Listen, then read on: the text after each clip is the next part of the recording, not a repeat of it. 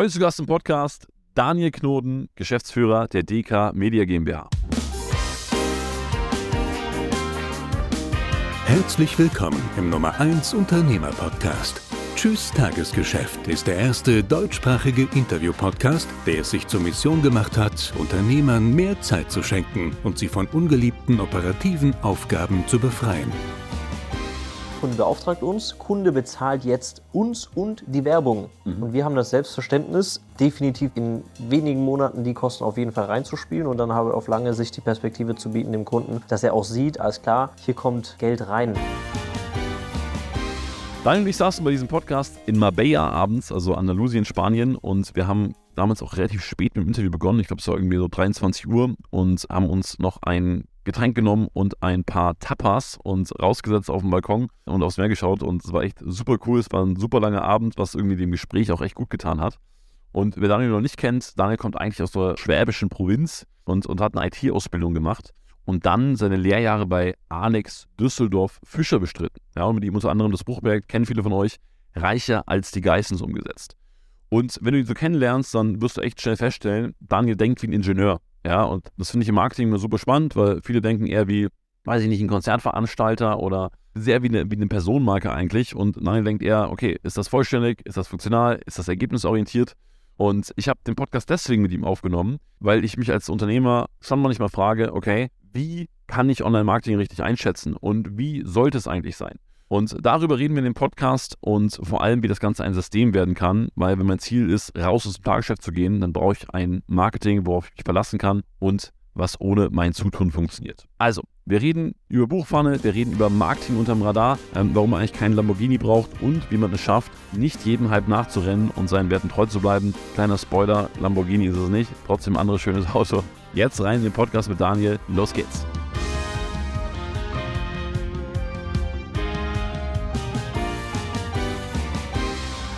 So, lieben, heute Abend ganz besonderer Podcast mit Daniel Knoden, Geschäftsführer der DK Media GmbH. Besonders einmal natürlich, weil du ein sehr besonderer Mensch bist. Dankeschön. We start with compliments. Äh, zum Zweiten besonders, weil wir uns in Marbella getroffen haben, also in, in Spanien, Andalusien, an der an der Costa del Sol.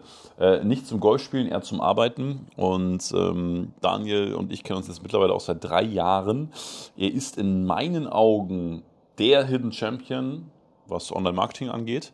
Ähm, ihr werdet im Verlauf dieses Podcasts sehr schnell merken, warum und warum das auch nicht einfach so eine Ankündigung ist, die ich jetzt äh, einfach so mache, sondern da steckt wirklich viel dahinter. Ähm, zum Zweiten hat er einige großen Kampagnen betreut, unter anderem mit, glaube ich, die erfolgreichste Buchkampagne, die es jemals am deutschen Markt gab. Äh, da werden wir später auch noch drüber reden, bin ich auch sehr gespannt drauf. Und äh, von daher, Daniel, feuerfrei und auf einen schönen Abend, würde ich sagen. Ja, vielen Dank, Lauri. Ich bin ja immer so ein bisschen zurückhaltend, mich selber darzustellen als, juhu, ich kann das alles und äh, ich bin der Beste und so weiter. Aber ich hoffe, ich werde zu dem aufleben, zu dem, wie du mich gerade angesprochen hast. Nein, aber was, was sich auch auszeichnet, muss man auch mal fairerweise sagen, wir leben ja in einer Zeit und in einer Branche, in der auf die Brust trommeln und ich bin der Geilste oder die Geilste, ja, zum Geschäft dazu gehört. Ja. Er hatte so ein bisschen in, in sich drin verstrickt. Wir Marketing-Leute, also viele, die auch andere Agenturen haben, andere Marketingdienstleistungen erbringen. Wenn du als Berufsbild Marketing machst, willst du ja auch irgendwie Marketing für dich selber machen. Marketing lebt hier und da auch von erweiterten Wahrheiten. Charmant formuliert. Äh, ich, ich würde gerne eine Frage kurz vorziehen, bevor wir auch auf dich so ein bisschen drauf eingehen, damit, damit alle Hörerinnen und Hörer dich besser kennenlernen. Wie ist es denn jetzt eigentlich? Weil du bist ja jemand, der schon eher unter dem Radar fliegt, kann man sagen. Ne? Wir reden auch später über dein Buch etc. Aber wie, siehst du das dann? Muss ich eigentlich so krass sichtbar sein oder muss ich das gar nicht? Speziell bezogen auf eine Marketingagentur oder noch konkreter auf unseren Fall. Wir sind immer sehr gut gefahren als Agentur, gute Dienste zu erbringen. Heißt, Kunden bleiben lange bei uns, Kunden empfehlen uns gerne weiter. Und ähm, ich denke, in dem kleinen Kreis, in dem wir wirken, haben wir einen sehr, sehr guten Ruf. Und da bin ich einfach nur bestrebt, den aufrechtzuerhalten und weiter auszubauen, dass wir immer unangreifbarer werden.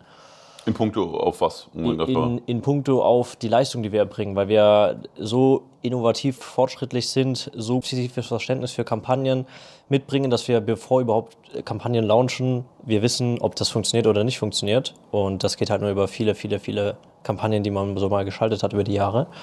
Und ähm, das ist unser, unsere Geschäftsidee, einfach gute Leistungen zu bieten und äh, darin zu vertrauen, dass wir mit Menschen zusammenarbeiten, die das sehen, wertschätzen mhm. und weitersagen. Deswegen für uns, äh, wir wollen aktuell nicht ultimativ sichtbar sein, aber grundlegend als Unternehmen, wenn du eine Dienstleistung hast, die viele, viele hunderte oder tausende Menschen brauchen und Nutzen stiften, sollte man auf jeden Fall sichtbar sein. Nur bei uns ist halt, die Anzahl der Kunden beschränkt sich auf 10, 20, 30 aktuell. Und für 10, 20, 30 Kunden muss ich nicht sichtbar sein für hunderttausende Leute. Mhm, Deswegen macht es für uns einfach keinen Sinn aktuell. Also man kann, man kann ja auch einfach sagen, du bist halt ein Product Guy. Ja. Oh. also du hast ja Bock auf geiles Produkt. Ja, genau. Ja. Also ich, ich komme ja auch eher aus der Richtung ähm, IT, Softwareentwicklung. Habe dann 2015 so um den Dreh. Lass mal, lass mal noch vor, vor 2015, ja, okay. lass, mal, lass mal vielleicht da kurz drüber reden, weil ähm, ich, ich, erinnere mich an eine Story, wo wir drüber gesprochen haben, was eigentlich ganz gut illustriert, wie es bei dir losging. Du hast auf deinen ersten Computer gespart. Ja. Von 10 bis 12. Ich habe ähm, äh, damals den Computer von meinem Vater mitnutzen dürfen, aber mhm. direkt als Regel mitbekommen, nichts löschen, nichts verschieben, keinen Scheiß machen und das war's. Also eigentlich fast nichts machen. Ja? und äh, ja. ich fand aber, dass das Thema Computer zu verstehen, wie funktioniert das, du drückst auf den Knopf, dann hast du und dann gehen die Lüfter an und so weiter. Was passiert denn da? Die Festplatte und du hörst Geräusche und so weiter. Und mich hat das einfach interessiert, wie das funktioniert, dass du auf einem Bildschirm Pixel siehst, die Sinn ergeben basically. Ja? Einfach zu verstehen, wie, wie die Welt funktioniert, in, im Speziellen halt die Computerwelt. Als, als Zehnjähriger muss man nochmal. Ja, als Neunjähriger, ja. Das heißt, du sitzt in. Also, wir sind ja vom Persönlichkeitstyp eher unterschiedlich. Ja, sehr. Ja, sehr. Also, ich war auf dem Fußballplatz ja. und das war also gewinnen oder verlieren. Ja. Und das heißt, du sitzt dann, nur um mir das vorzustellen, du sitzt dann vom Computer und denkst dir dann so, ja. Warum ist das jetzt so? Oder, oder wie ja. kann ich mir das vorstellen? Ja, genau. Also wie, zum Beispiel die, die, die erste banale Frage, die, also die hat mich nicht wirklich hardcore interessiert rauszufinden, aber wie ich zum Beispiel denke, wenn du mit deiner Maus rechts an den Bildschirm ranfährst, mit deiner, mhm. mit deiner Maus, ja, woher weiß der Computer, dass jetzt hier Pixelende ist? Das ist der letzte Pixel auf deinem Bildschirm. Weil du kannst ja mit deiner Maus auf deinem Schreibtisch zwei Meter nach rechts fahren, aber die Maus bleibt ja stehen, weil der Computer weiß, dass rechts einfach Ende des Bildschirms ist, ja. Also so banale Sachen, weil ja, ne, woher soll der Computer wissen, dass der Bildschirm nur so groß ist? Ja, mhm. alles, ne? So, und äh, von so Kleinigkeiten ging es halt los. Warum gehen Spiele mit einer schnellen Grafikkarte besser als mit einer langsamen Grafikkarte? Warum gibt es langsame Grafikkarten überhaupt, wenn es auch schnelle gibt? Also. Ne? das, das, das hört sich ja so ultra intellektuell an für einen Zehnjährigen. Ja, also ich weiß gar nicht mehr, welche Klasse das war, aber so fünfte, sechste, siebte Klasse, Realschule, hatte ich so einen Kumpel, der auch into Computer war. Da haben wir über Prozessoren, welche neuen rauskommen und ob die kompatibel sind mit dem Mainboard und so weiter und die Grafikkarten und dann gab es dann äh, Grafikkartverbunde und so weiter. Dann konntest du zweimal die gleiche Grafikkarte reinstecken, die verbinden, dann hattest du doppelt so viele Grafikpower und so weiter. Benchmarks angeguckt, boah, die Grafikkarte ist 5% besser als die andere, geil, aber die kostet nur 10 Euro mehr, geil, dann kaufe ich doch lieber die Grafikkarte. Also ich ja. war ultra orientiert damals, was, was äh, Hardware anging. Und äh, das zu Zeiten, da hatte ich dann, glaube ich, schon meinen ersten PC. Ja, also natürlich, ja. Ich habe mit zwölf meinen ersten PC bekommen, da war ich noch nicht in der fünften Klasse. ja, ja, aber sehr früh Interesse daran gehabt, wie das funktioniert. Und ich, ich finde es ich find's spannend, weil es ja sehr krass demonstriert, wie du auch heute arbeitest, wenn man sich das mal so anschaut. Ne? Also ich, ich erinnere mich, glaube ich, da haben wir auch drüber geredet, wo du gesagt hast, ja, wenn man irgendwie bei einer bei einer großen Webinar-Kampagne haben wir mal irgendwie äh, Creatives, also, also ähm, Werbeanzeigen eingekauft, irgendwie ja. 3000 Euro. Ja, ja. Und dann hast du gesagt, naja gut, das erfüllt irgendwie den Zweck, wir machen das jetzt anders. Und dann haben irgendwie die, die so, die du anders prozessiert hast, viel besser performt. Also was würdest du sagen, hat, wie Daniel als Kind war, mit der heutigen Ausrichtung deiner Company zu tun? Mhm. Als kleiner Junge wollte ich wissen, wie Zusammenhänge funktionieren? Warum, äh, ich bleibe jetzt bei dem Thema, äh, warum braucht es überhaupt eine Grafikkarte? Warum kann ich alles irgendwie so ein kleiner Prozessor machen und man kann sich das Mainboard und einen Arbeitsspeicher und eine Festplatte und so weiter alles sparen, wenn noch ein Bauteil zum Beispiel auch alles könnte? Also einfach Zusammenhänge zu verstehen. Und heute versuche ich, also nicht versuche, sondern es ist so in mir drin, ich sehe aufgrund der vielen, vielen, vielen Facebook, Instagram, Google, LinkedIn-Kampagnen, die wir so geschalten haben, Zusammenhänge zu verstehen. Und damals die Kampagne, die du angesprochen hast, die war vor äh, zwei Jahren aus heutiger Sicht. Und da war, war das Motto, wir wollten ein Webinar mit 1000 Anmeldungen mhm. machen wir haben einen riesen Raum gemietet, der Raum mit, also Kamera. Also ein physischer so, Raum. Ein physischer ja. Raum, ja. Mhm. Ähm, gemietet, der hat mehrere 10.000 Euro dem Kunden gekostet und es wurde halt definiert, sechs Wochen vor Webinar. Wir müssten, koste es was wolle, über 1000 Anmeldungen bekommen, dass wir 600, 700 Leute da haben, dass sich das auch lohnt, den, mhm. die Kosten zu bezahlen.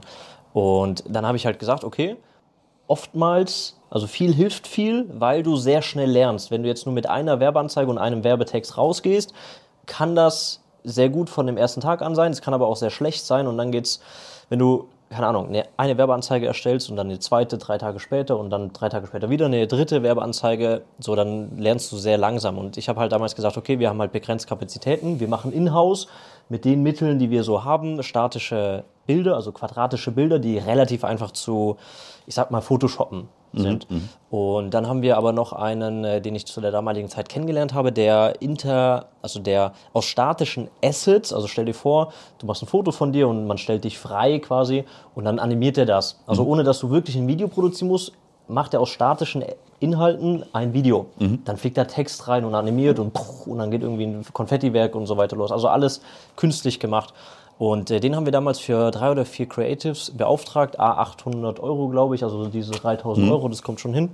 3000, by the way, ist jetzt im Verhältnis zu der Kampagne, was wir ausgegeben haben, nicht viel, aber es, ähm, ne, die, die Story, die du gerade gespoilert hast, für diese 3000 Euro, wo er auch natürlich ein, zwei Wochen für gebraucht hat, die Werbecreatives haben gegen manche Creatives, die wir einfach so innerhalb von 10 Minuten nach dem Motto, naja, wir brauchen jetzt viele Creatives einfach, äh, einfach verloren, wo einfach die einfachen Creatives, wo einfach nur ein großer Text drüber stand, Webinar live mit, einem, mit einem Keyword, mhm. so dass man halt beim Scrollen über Facebook versteht, alles klar, hier gibt es ein Live-Webinar zum Thema X versus geil mit einem Intro, einer Animation und einer Hintergrundmusik und so weiter. Da habe ich halt mal wieder gelernt, dass nicht das endperfekte Handwerk immer richtig ist, sondern es ist ultimativ richtig, Zusammenhänge und ähm, Erfahrungen richtig einfließen zu lassen. Hm. Zu kombinieren. Zu kombinieren, genau. Ja, zum Beispiel, heute würde ich wahrscheinlich, wenn's, wenn wir ein Webinar wieder mit 1000 voll machen wollen, by the way, für manche klingt es jetzt vielleicht wenig, mit mhm. 1000 Leute im Webinar. Das war damals ein, ein Kunde, der eher nicht sichtbar war. Und wenn mhm. du als mhm. nicht sichtbarer 1000 Anmeldungen hast, das ist Klar. schon sehr, sehr, sehr, sehr viel. Und aus äh, solchen Erfahrungen sehe ich halt, okay, Daniel Knoden als, sagen wir, kleiner Junge lernt, dass 3000 Euro nicht notwendig sind und wir lieber mit 15 mhm. Euro, 10 Minuten Aufwand, sage ich jetzt mal, bessere Ergebnisse bekommen. Also Marketing ist nicht Hochglanz polieren und alles geil machen und irgendwie perfekt darstellen, sondern Marketing ist äh, zweckgebunden und nicht der, der das meiste Geld hat für teure Videos, teure Marketer, teure Werbekampagnen nicht die gewinnen, sondern die, die den einfach sagen, Zweck am ehesten die den, die den Zweck einfach treffen und einen Zweck mhm. kannst du auch mit gar keinem Geld treffen. Mhm. Ja, wenn du halt die, die Referenzerfahrung hast, wie du einen Zweck schnell triffst, ohne viel Geld auszugeben. Nice. Und das, glaube ich, haben wir heute. Ja. Und was ja auch wiederum für viele angenehmer ist, weil die sagen, naja gut, äh, manche Marketingagenturen sagen zu mir, ich brauche jetzt erstmal 50 neue Videos und 80 neue Creatives und muss hier investieren und da investieren und dort investieren. Und du sagst jetzt einfach, naja gut, lass mal schauen, was da ist. Ja, ja genau. Und dann machen ja. wir es in irgendeiner Form besser. Also ja. lass mal kurz beim, beim, beim kleinen Jungen bleiben. Du hast vorher schon auch kurz angesprochen, du hast dann eine Ausbildung zu, gemacht zum IT-Systemelektroniker, richtig? Ja, ist richtig. Hast dann aber irgendwann hingeschmissen. Nicht hingeschmissen. Nee? Nein. Also das ist, äh, gehört auch so eines zu den Grundprinzipien, wenn ich Sachen anfange, die groß und wichtig sind, werde ich die nicht hinschmeißen. Right. Stimmt, hundertprozentig, ja. Ja. Mhm. Äh, Ich habe das äh, natürlich nicht hingeschmissen. Ich habe damals in der Firma, in der ich die Ausbildung gemacht habe, dreimal ein Praktikum gemacht zum selben Berufsbild, weil das so klar für mich war, dass ich was mit Computern machen will, dass ich halt in der, in der Firma, wo ich dann auch später meine Ausbildung gemacht habe, drei Schulpraktika, das waren 10. Klasse und 9. Klasse, auch freiwillig. Es gab ja in der 9. oder 10. Klasse ein Pflichtpraktikum, das habe ich dann da auch gemacht. Und zwei andere freiwillige Praktikas, auch unbezahlt, weil ich einfach in, du gehst als kleiner Junge, der noch nie äh, groß in, in Unternehmen drin war, gehst du in so einen Serverraum rein und es waren jetzt keine großen Serverräume, die ich gesehen habe. Und du bist einfach überwältigt, weil da, keine Ahnung, fünf Serverschränke, was auch lächerlich wenig ist im Vergleich zu, was ich dann irgendwann in der Ausbildung gesehen habe. Aber dann siehst du dann so viele Server, die machen Lärm und brauchen Strom und es blinkt und da stecken 100 Kabel drin und so weiter. Und was macht jetzt das Kabel, warum gibt es so viele Kabel, was machen? Und dann war halt wieder von äh, das gleiche getriggert wie als, äh, als ich 10 war, wie funktioniert eine Grafikkarte, dann war auf einmal, warum äh, müssen da denn 30 Server drin stecken, die leer machen und warum sind da 200 Kabel drin? Das ist halt nochmal ein anderes Level, wo ich dann halt äh, die gleiche Neugierde hatte und habe dann mit 15, ich war sehr, sehr jung, ich glaube, allzu viel früher als mit 15 kann man in Deutschland gar keine Ausbildung anfangen. Ich glaube, mit 14 geht noch. Ja, so nach Hauptschule damals. Genau, nach der Hauptschule 14, aber ne.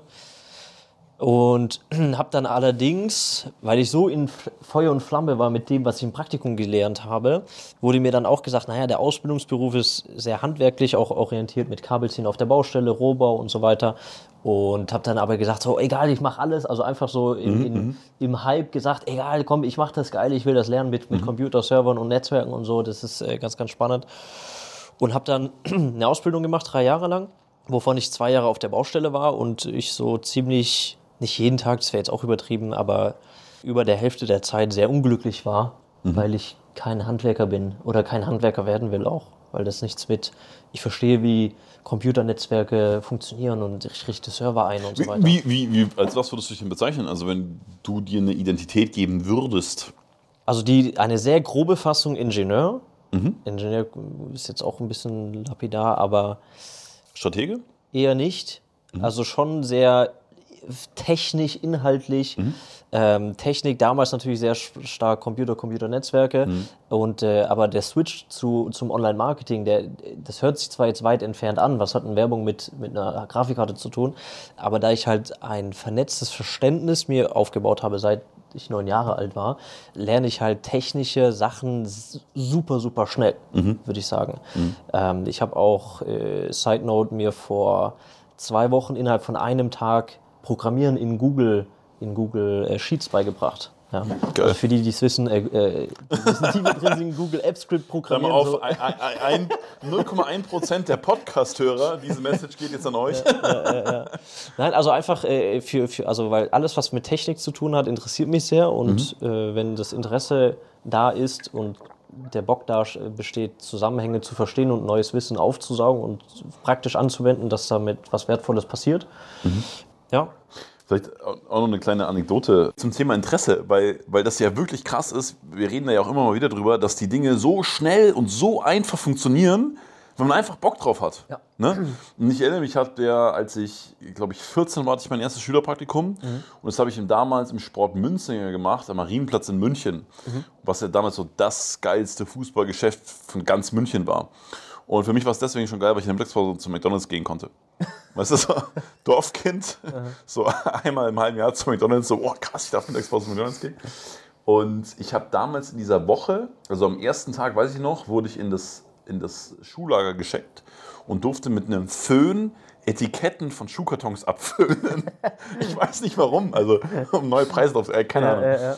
Und dann habe ich aber innerhalb der nächsten vier Tage so viel Fußballschuhe verkauft, wie das komplette Verkaufsteam in dem Laden zusammen. Weil ich halt einfach Feuer ist halt da. ja, weil- genau. Weil ich einfach nur gesagt habe, boah, geil, die musst du haben, mega, nee, ich kenne mich mit dem aus, der ist besser als der und den kriegst du besser, wenn das so ist. Ja, ja.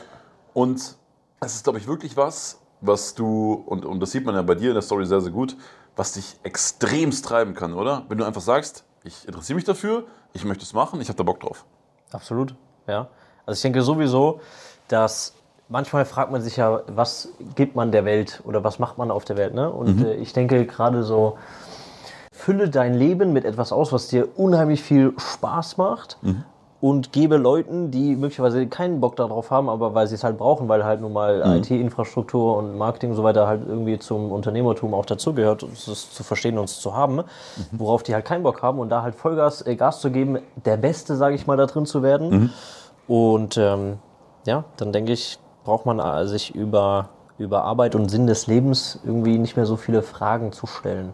Ich würde sagen, ich habe mit zehn gefunden, wusste ich, was ich machen will. Und bin davon eigentlich nie wieder groß abgewichen. Das ist so crazy, ne? Weil ich glaube, du auch so ein Typ bist, wo sich manche, ähm, wie soll ich sagen, und, und ihr, glaube ich, alle Hörerinnen und Hörer wissen jetzt, wie ich das meine, weil ich ja sehr spirituell bin und mich damit sehr beschäftige, aber ich glaube, viele Spirituelle würden sich an die so die Zähne ausbeißen. weil du so sagst, hä, was willst du von mir? Ich weiß, was ich zu tun habe, ich weiß, worauf ich Lust habe. Weil es ist ja auch, also es ist ja ein totales Asset oder total eine, ein ein Geschenk zu wissen mit zehn, ey, das will ich eigentlich machen im Leben, oder? Ja, ja, total. Auch immer, wenn es um äh, ja, neue Sachen geht, um, ich ziehe mir jetzt rein, wie Grafikkarten funktionieren versus äh, letztlich, ich äh, bringe mir eben an einem Tag in einem Café bei, wie, wie man programmiert. Das ist halt, ich erdenke mir etwas, ich möchte gerne etwas erreichen, ich kann es heute nicht, weiß aber, ich kann ja eh alles lernen. Also Geiler Glaubenssatz also auch. ich, ich kann äh, vollkommen egal was. Also ich kann alles lernen. Und selbst wenn ich morgen, was weiß ich, was Flugzeuge bauen müsste, würde ich mir beibringen, wie ich Flugzeuge baue. Wenn ich darauf Bock hätte, habe ich nicht, deswegen lerne ich es einfach nicht. Ähm, Aber ne, so, Mhm, wenn der Bock da ist, ist eigentlich jedes Hindernis nicht existent. Also Mhm. warum lange zu sagen, ja, aber ich kann das jetzt nicht und wo kriege ich denn das Wissen her? Weiß nicht, ich habe es innerhalb von einem Tag gelernt. Ich habe halt, ich wusste halt, was ich googeln muss und A und B kombiniert und Google ist dein Freund. Google ist mein Freund, ja. Du hast deine Selbstständigkeit dann gestartet und zwar bei auch, ja, mit einem, also ich glaube, ich weiß nicht, ob immer noch Marktführer oder sehr marktführerig auf jeden Fall. Bei Alex Fisch hast du zweieinhalb Jahre, glaube ich, gearbeitet, ne? Ja, ich glaube zwei, Zwei? zwei, zweieinhalb Jahre. Wie, wie war die Zeit so? Was, was hast du da so mitgenommen? Äh, ich will ganz kurz korrigieren, das war nicht mein Anfang von der Selbstständigkeit. Ich habe mich selbstständig gemacht, äh, als ich noch nicht in Düsseldorf gewohnt habe. Jetzt kurz erklären, warum ich das sage, noch nicht in Düsseldorf gewohnt. Ich habe ursprünglich im Raum Stuttgart, äh, bin ich groß geworden und dann irgendwann... Schwab. Schwab. Umgezogen nach, nach Düsseldorf, berufstechnisch wegen. Immer so kleine Webseiten gebaut. Weiß nicht, für 400 Euro eine Webseite gebaut. Dann habe ich mich echt schon geil gefühlt. Mit meinem Azubi-Gehalt. Einfach das Azubi-Gehalt verdoppelt ne, mit einer Webseite. Was, Was? für mich an einem. Wochenende ging. Hammer. ja, klar. Und habe dann äh, ja, erstmal Webseiten klassischerweise für, für sehr schmales Geld gemacht. Und habe dann irgendwann sehr viel auf Facebook, auf meinem privaten Facebook-Profil äh, über das Thema gepostet, Webseiten-Marketing, viel- viele Bücher gelesen, einfach viele Theorien aus Büchern wiederholt, in Videos wiedergegeben. Und das hat dann irgendwann der Alex Fischer, also ich erzähle nicht jetzt die komplette Geschichte, woher er dann mein Facebook-Profil kennt, aber er hat dann irgendwann gesehen, dass ich so viele Videos dazu mache und das war damals die Zeit, als er Reicher als die Geistens geschrieben und gepublished hat. Reicher als die XXX oder darf man wieder Nee, Geist d- sagen? äh, man darf wieder Geistens sagen, ja. Das war auch nur, ich glaube, ein halbes, halb, halbes Jahr oder so, ja. Und ähm, hat dann gesagt, ja, wir brauchen hier für die Vermarktung vom Buch oder generell fürs Online-Marketing Unterstützung. Alex hat das sehr smart gemacht, hat dann gesagt, na, hattest du nicht Bock, was machst du heute beruflich? Hab dann gesagt, was ich so, so mache. Und hat gesagt, naja, hättest du, hättest du Bock auf Online-Marketing? Du machst ja auch so viele Videos darüber. Und ich so, klar, also auch wieder Grundsatz, Interesse, folge deinem Interesse. Ja. Hat das sehr, sehr gut verkauft. Also auch null mit, falls jemand denkt, verkauft ist jetzt negativ konnotiert. Ist wirklich sehr, sehr gut gemacht und äh, es war nicht nichts Schlechtes dabei für mich äh, aus heutiger Sicht. Also ich bin sehr, sehr happy, dass, äh, dass ich damals zu ihm gefunden habe. Und ähm, habe dann ein paar Wochen ging das, äh, ein paar Testaufgaben gemacht und äh, da hat Alex so wie er rekrutiert, geschaut, äh, hat er Bock, hat er äh, Feuer, macht er das gut, versteht er was von dem Thema und so weiter, hat mir ein paar Testaufgaben gegeben und äh, wollte es natürlich ihm auch beweisen, dass ich da in dem Bereich was kann.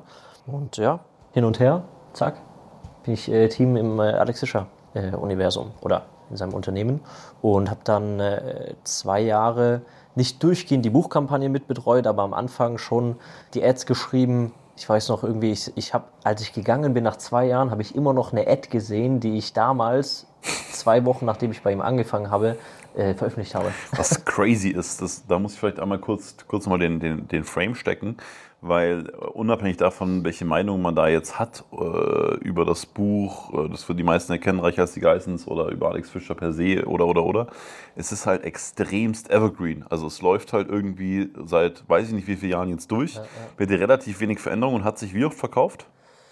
Boah, als ich gegangen bin, haben wir noch eine Aktion gelauncht mit 180.000 verkauften Büchern. Da gab es noch irgendwie ein Sonder, ich weiß gar nicht, was Crazy. das Bundle war. Hm. Und heute, ich verfolge das jetzt nicht mehr so streng, 250.000, äh, 300.000, ohne das jetzt, also unverbindlich. Vielleicht kannst du auch noch mal ganz kurz beschreiben, weil weil das ja auch ein Mindset ist, an so eine Sache ranzugehen. Ich meine, klar, da hast du dann natürlich auch viel gelernt oder Alex hat ja auch selber einfach mal sein, in Anführungszeichen, Produkt da reingegeben und hat gesagt, okay, so sieht es aus, es ist gut durchdacht und so weiter, lass uns das mal vermarkten. Kannst du sagen, was so ein Mindset ist, zu sagen, ich mache einmal jetzt dieses Buch oder diese Kampagne für dieses Buch, war da am Anfang das Ziel schon, hey, lass uns das drei Jahre laufen lassen oder im Idealfall drei Jahre laufen oder mit welchem Mindset seid ihr da so ein ich bin gekommen, da war das Buch schon geschrieben. Ich weiß noch, da war ich noch nicht bei Alex. Da war das auch noch, glaube ich, gar nicht im Gespräch, dass ich überhaupt zu ihm kommen soll. Da habe ich irgendwie ein Pamphlet bekommen, ausgedruckte, zusammengetackerte A4-Hefte. Und äh, da habe ich ihn nur gesehen, wie er Leuten aus seinem Netzwerk gezeigt hat, hier kannst du lesen mhm. und äh, bitte gegenlesen und Feedback geben und so. Ne? Und äh, als ich da war, war das Buch schon da. Es, das wurde auch schon, als ich gekommen bin, war das auch schon 10.000 Mal verkauft oder so. Mhm. Deswegen war ich nicht bei der Ur-Ur-Ur-Idee des Buches dabei. Ich weiß aber, dass Alex sehr nach Compound-Effekt. Du, du schreibst ein Buch, damit du eine E-Mail-Liste hast. Mit der E-Mail-Liste besitzt du eine Zielgruppe. An diese Zielgruppe kannst du weiter neue Produkte verkaufen, kannst dadurch ein refinanzierendes Geschäfts- oder einen, einen refinanzierenden Funnel bauen. Das, ne, das Buch ist ja bis heute Free Plus Shipping, das heißt, du bezahlst nur die Versandkosten und tatsächlich eine Draufzahlaktion, auch wenn manche sagen, öh, ist ja gar nicht kostenlos. Also mit Druckkosten und Versandkosten, mhm, glaub mir, das ist echt, und Marketingkosten, das ist eine Draufzahlaktion. Die Idee war, Alex ist natürlich Immobilien-Guy und sein Immobilienwissen an die Leute zu bringen. Und das Buch ist quasi ein Aufhänger für, oder ein sehr, sehr breiter Trichter, der viele Leute reinholt und viele Leute dem Thema Immobilien, Immobilieninvestments und wirklich sich ein finanzielles Asset aufzubauen mit Immobilien, ist das halt schon ein sehr, sehr tolles Einstiegstool. Mhm. Und er hat damit halt erreicht, seine Message an eine sehr, sehr, sehr, sehr, sehr, sehr große kaufende Zielgruppe mhm. zu spreaden. Ja?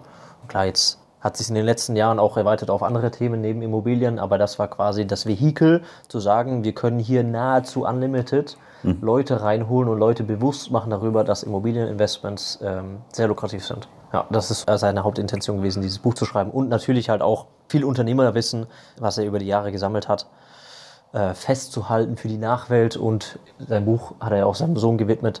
Das mit Sicherheit auch nochmal ein Aspekt, aber aus Marketing-Sicht und unternehmerischer Sicht war das oder ist das ein Vehikel, ja, einfach um eine sehr, sehr große Zielgruppe zu erreichen. Genau. Was mich jetzt interessiert, ist, als du dann an die Arbeit rangegangen bist, war das dann auch klar oder waren auch die Arbeitsanweisungen so, dass du gesehen hast, okay, Daniel, das soll möglichst evergreen sein und wir wollen uns um diese Kampagne möglichst wenig kümmern oder das soll äh, möglichst XYZ sein? Oder war das auch so wie in Anführungszeichen jede andere Marketingkampagne, wo du gesagt hast, ach Mensch, einfach mal ausprobieren, Try and Error, mal ein bisschen dies, ein bisschen das machen. Der Erfolg, der hinten rausgekommen ist, wenn wir sagen, heute sagen, keine Ahnung, ohne Gewehr, aber 250.000 Bücher, mhm. ist ja schon huge. Ja? ja das klar. hat super viele Komponenten, ist klar, so ein ja. Erfolg. Ja. Gab es von deiner Arbeitseinstellung her oder von dem, was du an Arbeitsanweisungen bekommen hast oder wie du selber gearbeitet hast, gab es da Unterschiede? Mhm. Also was zweifelsfrei war, das war äh, nie ein Trial and Error. Es war gesetzt, dass das Buch erfolgreich wird. Also koste es, was es wolle, nach dem Motto. Deswegen das schon mal auszuschließen, es war kein Trial and Error. Alles, was wir gemacht haben, war reines Engineering, wie der Funnel besser ist. Mehr, mhm. mehr äh, Conversion auf die Upsells. Also ich weiß jetzt nicht, ob ich jeden Begriff definieren sollte für die Zuschauer, weil das könnte dann in sehr viel Definition enden. Aber nee, alles gut, alles gut. ähm, also wie können wir, nachdem Leute das Buch kaufen, im zweiten Schritt die Zusatzprodukte, weil es ja das größere Ziel, Leuten mhm. Immobilienwissen mhm. zu vermitteln, äh, dahinter stand. Wie können wir mehr Kurse verkaufen, mehr digitale Produkte machen, die sinnvoll zu dem Buch passen, dass es einfach eine, eine, eine tolle Produktlandschaft wird, um dem Kunden auch wirklich was zu bieten. das war alles, was wir gemacht haben, mehr Verkäufe vorne reinzubekommen, wobei relativ schnell es keine Frage mehr war, wie wir mehr Buchverkäufer hinbekommen haben. Das war relativ schnell erledigt, sodass wir gesagt haben, alles klar, stabil läuft, weiter zum nächsten. Dann ging es darum, die richtigen Preise zu finden, die richtige Produktreihenfolge, also welches Produkt bieten wir als erstes, nachdem der Käufer das Buch gekauft hat, an. Äh, viel testen, viel Zahlen auswerten. Ich weiß, ich habe sehr lange Excel-Listen, wo dann teilweise auch die Excel regelmäßig abgestürzt ist, weil die Daten so groß waren. Äh, diese zu sortieren, rauszufinden, naja, Graphen zeichnen, gucken, ach, guck mal hier, ähm, wenn wir das andersrum strukturieren, ist das besser haben viel Copywriting, also Alex, ich damals eher weniger. Ich war eher so der, der das technisch implementiert hat, weil Alex auch sehr wilde technische Ideen hatte, die auch sehr smart sind. Aber ich war dann halt immer derjenige, der sich dann, weiß nicht, einen E-Mail-Algorithmus ausdenken durfte oder eine Logik, welcher Kunde bekommt jetzt welches Produkt als nächstes. Da haben wir dann irgendwann die Kunden klassifiziert in, in mehrere Zielgruppen. Und das halt technisch zu re realisieren, da wurde dann einmal die komplette Palette, was ich damals so wirklich kannte, von Programmierung und Webseiten und ich schweife da jetzt nicht allzu sehr in Details aus. Nee, aber ich, ja, also war sehr gefordert. Also es war wirklich ein, ein sehr erfüllender Engineering-Job. wollte gerade sagen, also das, das kann man ja vielleicht, also erstmal mit diesem Mindset reinzugehen, natürlich wird es erfolgreich. Auch vielleicht mit der Begründung, weil es ja einfach alles nur ein System ist und ein, wenn das nicht funktioniert, dann machen wir es halt funktionieren. Ja.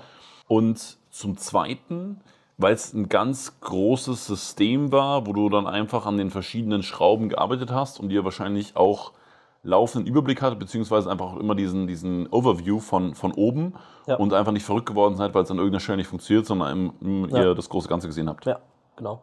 Also auch die, wie wir strategisch oder Alex strategisch gearbeitet hat, das war immer, ey, seit gestern oder gestern haben wir wenig Bücher verkauft, das können wir jetzt direkt umstellen, sondern schon eher das große ganze äh, Bild zu sehen. Natürlich war das auch ein Thema, wenn wir zu viel Werbung, Geld in Werbung investiert haben und eine Woche waren dann mal die Sales weniger als das, was wir ausgegeben haben. Also die Einnahmen waren weniger als wir ausgegeben haben. Natürlich mussten wir irgendwie profitabel wirtschaften. Deswegen hatten wir auch immer, oder Alex immer auch neue Produktideen gehabt, die wir dahinter geschaltet haben.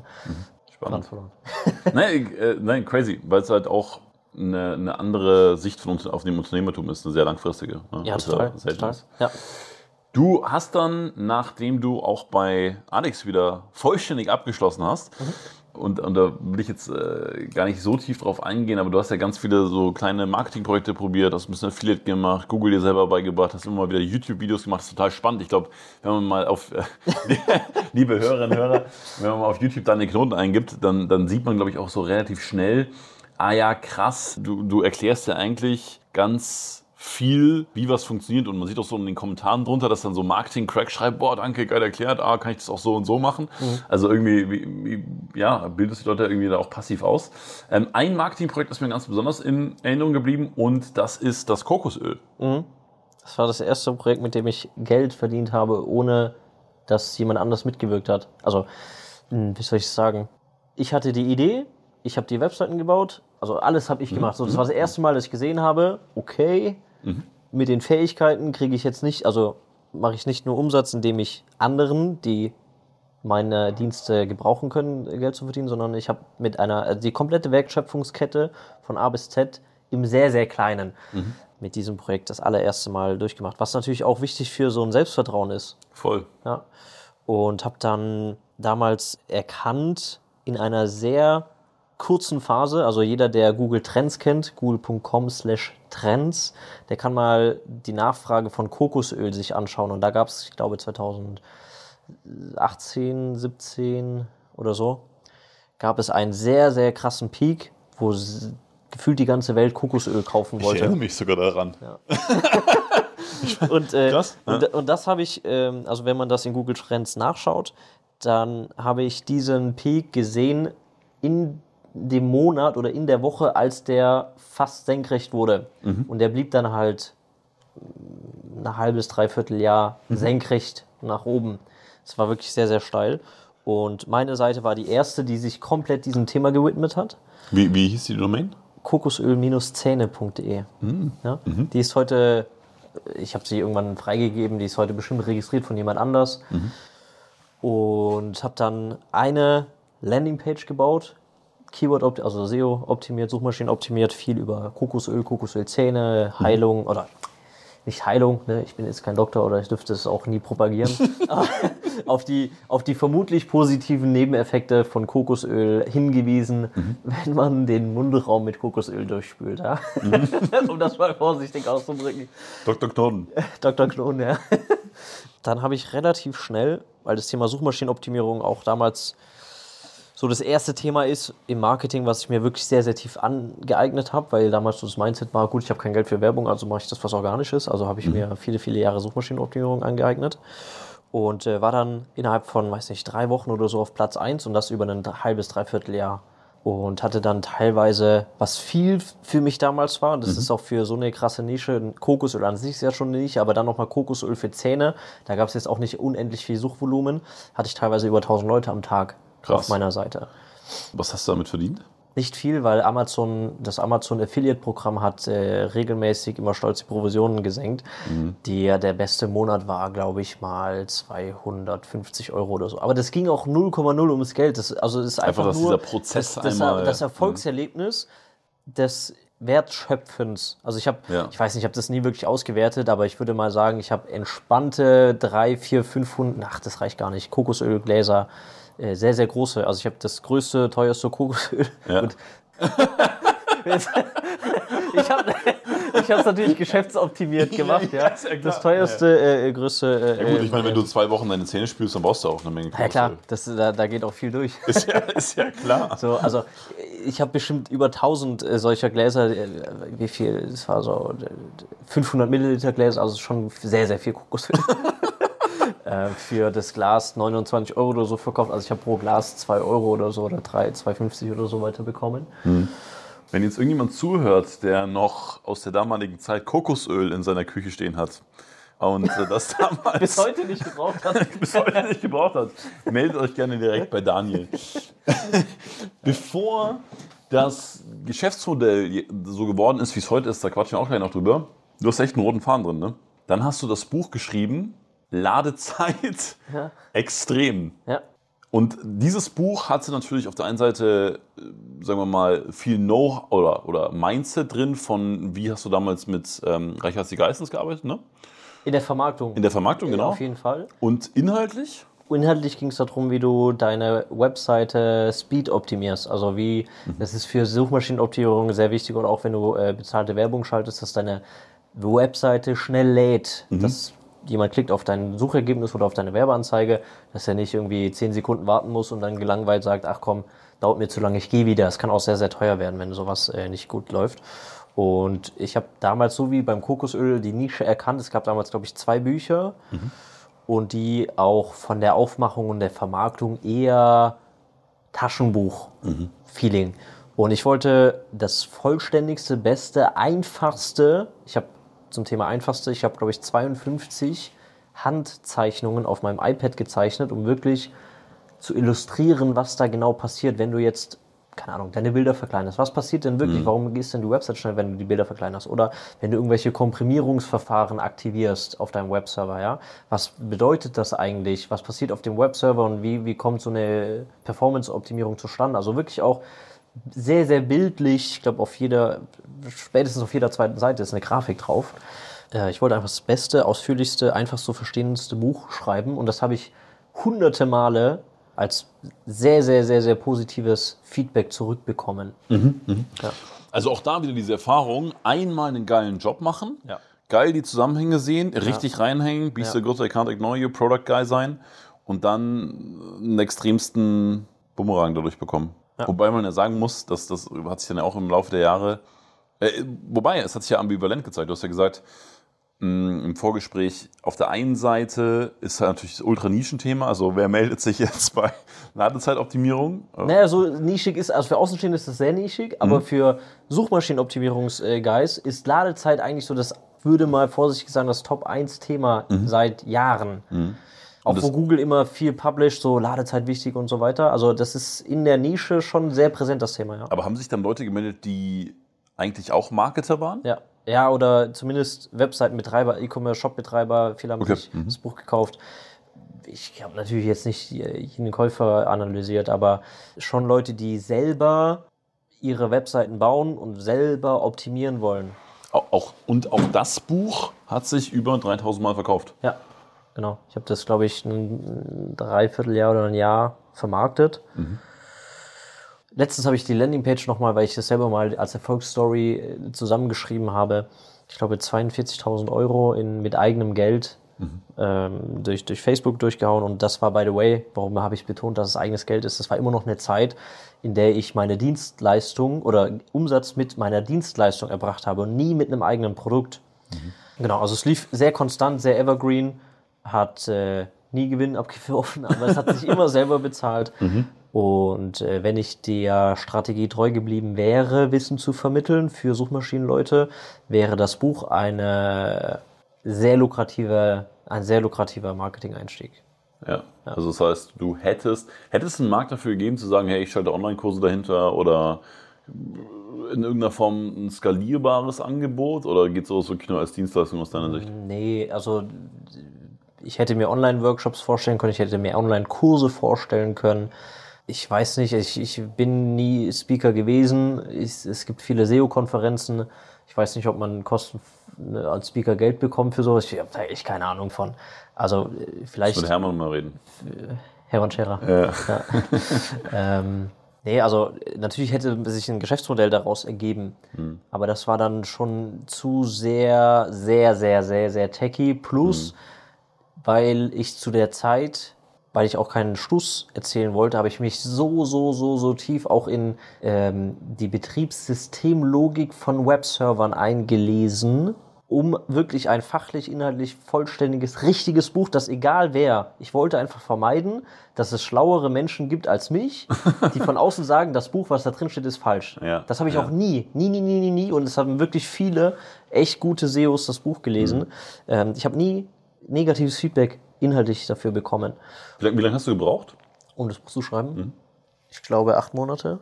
Acht Monate ja. in, in was für einem Workload oder Flow? Ja, ich habe jeden Abend so natürlich auch hier und da mit längeren Pausen von zwei, mhm. drei Wochen, wo ich mal nichts gemacht habe, zwei Stunden geschrieben. Teilweise auch, wenn der Bock da war, mal bis mitten in die Nacht, mhm. spät in die Nacht. Hatte immer ein, ein Ziel, das war auch irgendwie so eine, so eine Management-Methode, die ich gelesen habe von einem, der auch ein Buch, oder viele, viele Bücher, Tim Ferriss war das, glaube ich, ich weiß aber nicht genau, der sagte, naja, wenn du ein Buch schreibst, leg dir einfach als Ziel 500 Wörter am Tag zu schreiben mhm. und danach hör einfach auf. Weil wenn du ja jeden Tag 500 Wörter schreibst, ja. bist du ja zwangsläufig irgendwann am Ende ja. des Schreibens.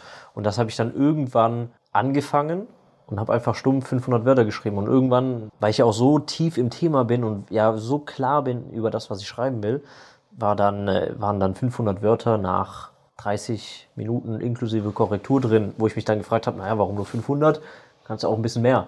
Mhm. So, aber der lange Durchschnitt war dann schon 500 Wörter. Ich habe, glaube ich, 33.000 Wörter durch 566 Tage. Also so zwei Monate war reine Schreibzeit, das kommt mhm. sogar sehr genau hin. Und die andere Zeit war, also alleine für die 52 Grafiken ja, habe ich nochmal zwei, drei Monate gebraucht. Sind wir bei fünf Monaten plus ein bisschen Leerstand und ja. äh, Inhalt, Layout äh, hoch und runter schieben. Acht Monate war die Schreibzeit, ja. Kein Ghostwriter. Ich habe das auch lustigerweise äh, fast niemandem erzählt, dass ich überhaupt ein Buch schreibe. Mhm. Ich habe das einfach im Stillen geschrieben.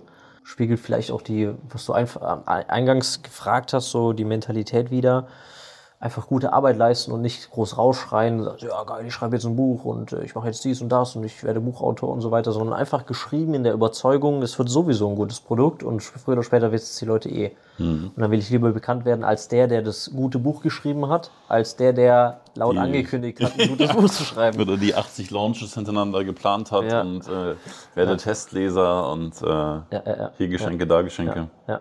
Also das Buch war auch so, eher unmarketing-typisch, komplett fertig gedruckt im Lager, bevor die erste Werbeanzeige live ging. Warum sage ich untypisch? Oftmals macht man so, wenn man neue Produkte launchen will, testet man das erstmal an mit einem unfertigen Produkt. Natürlich muss man den kompletten Wert liefern, aber erstmal unfertig in Form von, du musst jetzt nicht äh, durch die Druckerei gehen und so weiter und dir hunderttausende oder hunderttausend waren es ja nicht, aber tausende Bücher auf Lager legen. Ich habe mir da keinen Stress gemacht, weil ich eh wusste, weil ich das Thema und die Nische so analysiert habe, dass es für mich nie, nie, nie, nie, nie, nie zu keiner Zeit eine Frage war, obwohl die Leute das Buch kaufen. Das war für Mhm. mich so, so natürlich wie morgens Ja. aufzustehen. Deswegen habe ich da auch keinen Pre-Launch gemacht oder keine Warteliste oder. Geil. Starke Mentalität. Und was ich auch, oder was man auch dazu sagen muss, ist, dass dadurch im, im Marketing ja viel aus der Ungeduld rauskommt und viel aus dem, ja, ich weiß nicht, ob das Mangelgedanken sind, aber wahrscheinlich schon zu sagen, hey, ich muss jetzt was raushauen und das muss jetzt funktionieren und wenn es erst in vier Wochen kommt, dann kommt es halt später und scheiß drauf und Leads einsammeln. Und das ist ja schon definitiv was, was sich auszeichnet, ne? dass du sagst, hey, ich habe da Geduld, ich habe keinen Druck, ich bin von niemandem abhängig, ich äh, sorge immer für mich und vielleicht auch da deine schwäbische Mentalität. Ne? Mein Unternehmen ist immer so aufgebaut, dass ich nicht davon abhängig sein muss, dass irgendein Lounge klappt oder vorgezogen werden muss. Oder Ja, ich würde sagen, dass ich über die Jahre ein gutes Verständnis dafür bekommen habe, was wie gut funktioniert. Und wenn du halt ein fast schon Urvertrauen hast, weil du es halt so oft gesehen hast, welche, wie funktioniert eine Buchkampagne, welche Reihenfolgen, welche, wie vermarktet man ein Buch oder wie vermarktet man ein Webinar oder wie vermarktet man einen Funnel, dass Evergreen Leads reinkommen für ein Telesales-Team oder so weiter. Wenn du es halt, ja, hunderte Mal ist es auch, äh, also ich bin kein Fan davon, in die Hunderttausende zu gehen. knapp tausendmal. genau. Ich habe natürlich noch keine tausend Bücher vermarktet, aber wenn ich, äh, ne, ich verstehe einmal den Mechanismus und dann reicht es ja, ein Buch zu vermarkten, um zu wissen, wie ich die nächsten tausend zu vermarkten. Also ich muss ja nicht tausend Bücher vermarkten, um dann zu wissen, wie ich das tausend erste Buch vermarkte. Ich muss einmal eine Sache richtig vermarkten, verstehen, was der Auslöser, der Zusammenhang war, dass es funktioniert. Ist aber ein Mindset. Ist ein anderes Mindset. Ja, gut, ist für mich logisches Engineering-Denken. Ja, na, Also ich das baue ja halt- lieber- Nee, ich, ich, nee, genau. Und ich, will- ich will es nur herausheben, weil es ja so geil ist, weil, weil Erfahrung funktioniert ja auch viel durch einfach Fehlschläge. Also im Verkauf sage ich ja auch, ich habe halt wirklich, oh, weiß nicht, hoch, hochgerechnet 1500 Verkaufsgespräche gemacht. Und klar, die Zahl ist, ist äh, wirklich wahr. Nur da, gut, dass du mal mehr Variablen, weil halt Menschen drin sind und so weiter und so fort. Aber du würdest dann ja sagen, ich habe einmal ein Verkaufsgespräch gemacht und jetzt weiß ich, wie es funktioniert. Müssen wir mal kurz schneiden. ich gerade so tausende Funnels. Du so, ich habe 1500 Sales-Gespräche gemacht. Ja, du hast ja wirklich 1500 gemacht. Ja, natürlich joke. ist auch 1500 äh, Sales-Gespräche sind natürlich viel, viel schneller gemacht als 1500 Funnels zu bauen. Ja, true, true. Nee. Aber du, ich, ich hatte nie dieses Mindset zu sagen, klar, habe ich dann irgendwann Selbstvertrauen entwickelt und habe gesagt, okay, geil, ich weiß, dass derjenige kommt rein und ich sage Hallo und, äh, und Ja, äh, ja, wie geht's ja. dir? Und, also klar, aber, aber dieses, dieses, dieses Ding sozusagen, oh, ich mach's jetzt einmal und dann, ist es, weil Computer drin sind und nicht Menschen? Mm, Natürlich habe in der Arbeit, die ich mache, also klar, Marketing machst du für Menschen. Ja, aber ich sehe den Menschen nicht und nicht das Individuum. Also klar, bei, bei, wenn ich mir einen Kundenavatar mache, wenn ich, Warte mal, der Satz war jetzt so ein bisschen strange. Ich sehe den Menschen nicht und nicht das Individuum.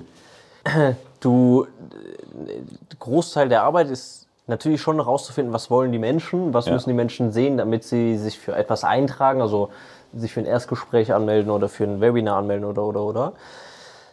Das ist dann schon eine Recherche, aber das ist jetzt nicht so ein individuelles, naja, aber bei mir, ich, nächste Woche kommt erst Gehalt. So, diese Einwände gibt es im Marketing ja nicht. Du machst eine Werbekampagne, die läuft sechs äh, Wochen, sagen wir jetzt mal.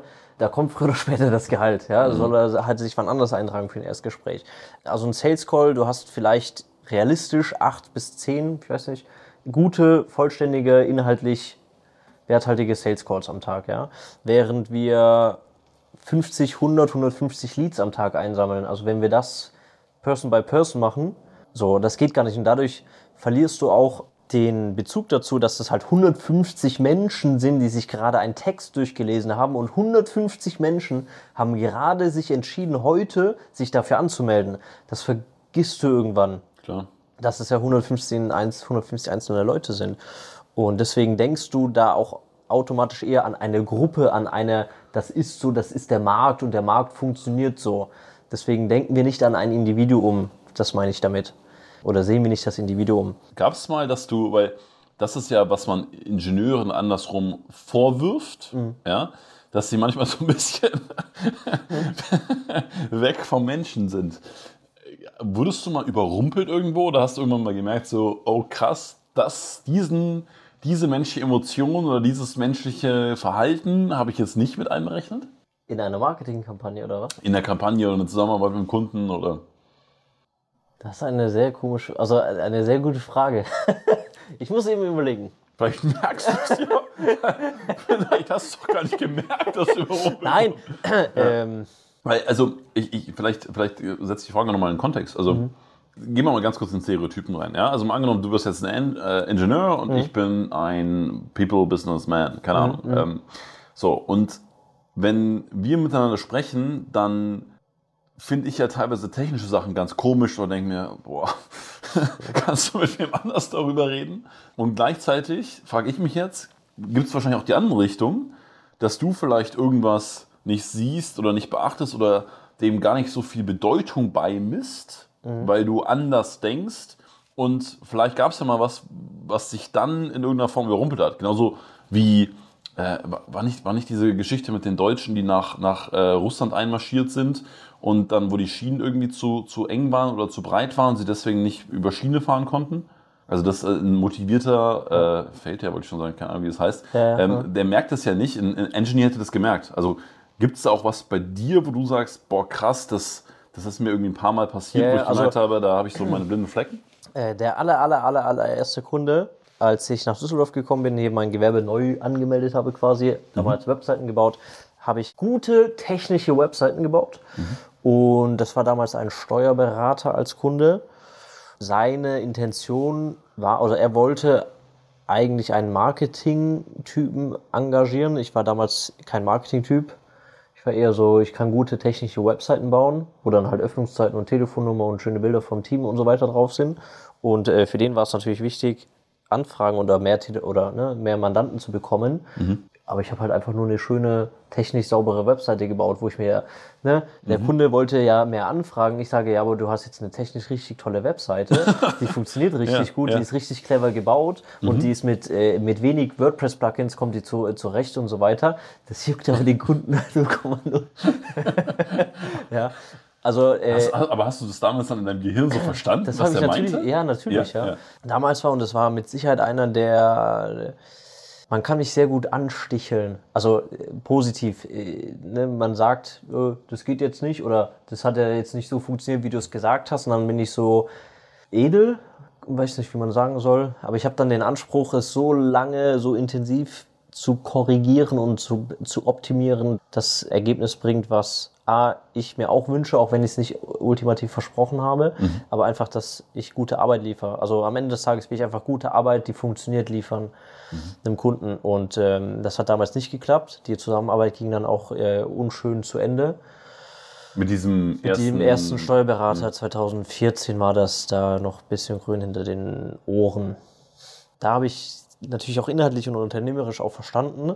Er übergibt jetzt mir als kleiner Junge oder als junger Junge einen äh, Auftrag, Webseiten zu bauen. Er erwartet mehr Umsatz, aber ich habe das nicht als Fokus, dass er mehr Umsatz hat. Ich habe nur als Fokus eine gute Webseite oder eine technisch gute Webseite zu bauen. Und äh, das war schon sehr, sehr, sehr, sehr unangenehm und auch eine sehr intensive emotionale Phase. Aufgrund von, da sitzt ein Kunde, der sehr, wie sagt man, erbost über das Ergebnis ist. Und ich sitze da und sage mir, ich habe alles gegeben. Alles, alles, alles, was zum damaligen Stand äh, konnte, habe ich gegeben. Ich würde auch nach langen, langen, langen Nachdenken sehe ich nicht, was ich falsch gemacht habe, aber es ist ja trotzdem falsch gewesen für den Kunden. Oder ne, hat jetzt nicht Hat, das hat dich geliefert. das geprägt? ja, total. Was machst du jetzt heute anders oder was waren so Ja, die, dem- die Hauptschmerzpunkte, die du jetzt dann verändert hast? Also erstens ab dem Punkt oder an dem Punkt habe ich gedacht, gut, ich lasse das mit der Selbstständigkeit. Das ist doch schwieriger Okay, als gedacht. Mhm. Also das ist das eine. Äh, Gewerbe abmelden und tschüss und halt nicht. Hatte dann aber die Überzeugung, dass, naja, sowas ja auch zum Lernprozess natürlich dazugehört. Und äh, habe halt dann, ja, so die Zeit war das, mich sehr intensiv über äh, Werbepsychologie, Copywriting, Texte schreiben, wie müssen Landingpages aufgebaut sein, damit Leute das, das Thema verstehen und wissen, was sie jetzt als nächsten Schritt machen müssen, dass sie sich eintragen für ein Webinar oder sonstiges. Und einfach die, ja, meine, meinen Horizont zu erweitern. Ja. ja um die, zusammen, die, die Zusammenhänge der Welt oder der Marketingwelt besser zu verstehen. Das hat mich definitiv geprägt. Und seitdem ging es halt Vollgas, Bücher lesen. Ich habe zwei Bücherregale voll Bücher gekauft, die nahezu alle gelesen. Einfach weil ich halt wollte, dass das nie wieder passiert. Ich frage auch deswegen, weil wir ja auch in unseren Companies, in einen oder zwei der Companies, sehr verwandte Themen haben ähm, und verwandte Themen in Bezug auf Kundenerwartungen.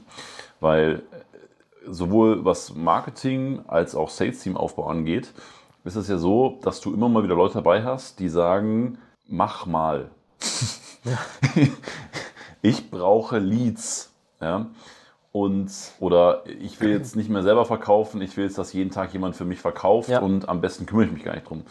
Und letztendlich ist es ja so, dass das Marketing, das Sales, dass das Produkt selber, dass aber auch die individuelle Zielsetzung des Unternehmers mhm. sehr, sehr eng miteinander zusammenhängen. Hast du dir mal, also natürlich hast du dir darüber Gedanken gemacht, aber wie, wie gehst du mittlerweile damit um oder wie stellst du sicher, dass du Marketing für jemanden machst, der sich Gedanken über sein Produkt gemacht hat, wo du weißt, es verkauft sich? Oder dass du Marketing für jemanden machst, wo du weißt, hey, der ist auch ambitioniert, der mhm. hat eine oder die hat eine Zielsetzung und will da irgendwo hin und auch das Mindset, ah, das, das, das hat diesen Glauben oder, oder das wird funktionieren und nicht das, ja, ach komm, ich will eigentlich nichts mit meinem Business zu tun haben, sammle mal Leads, ja, verkauf ja. mal und tschüss. Ja.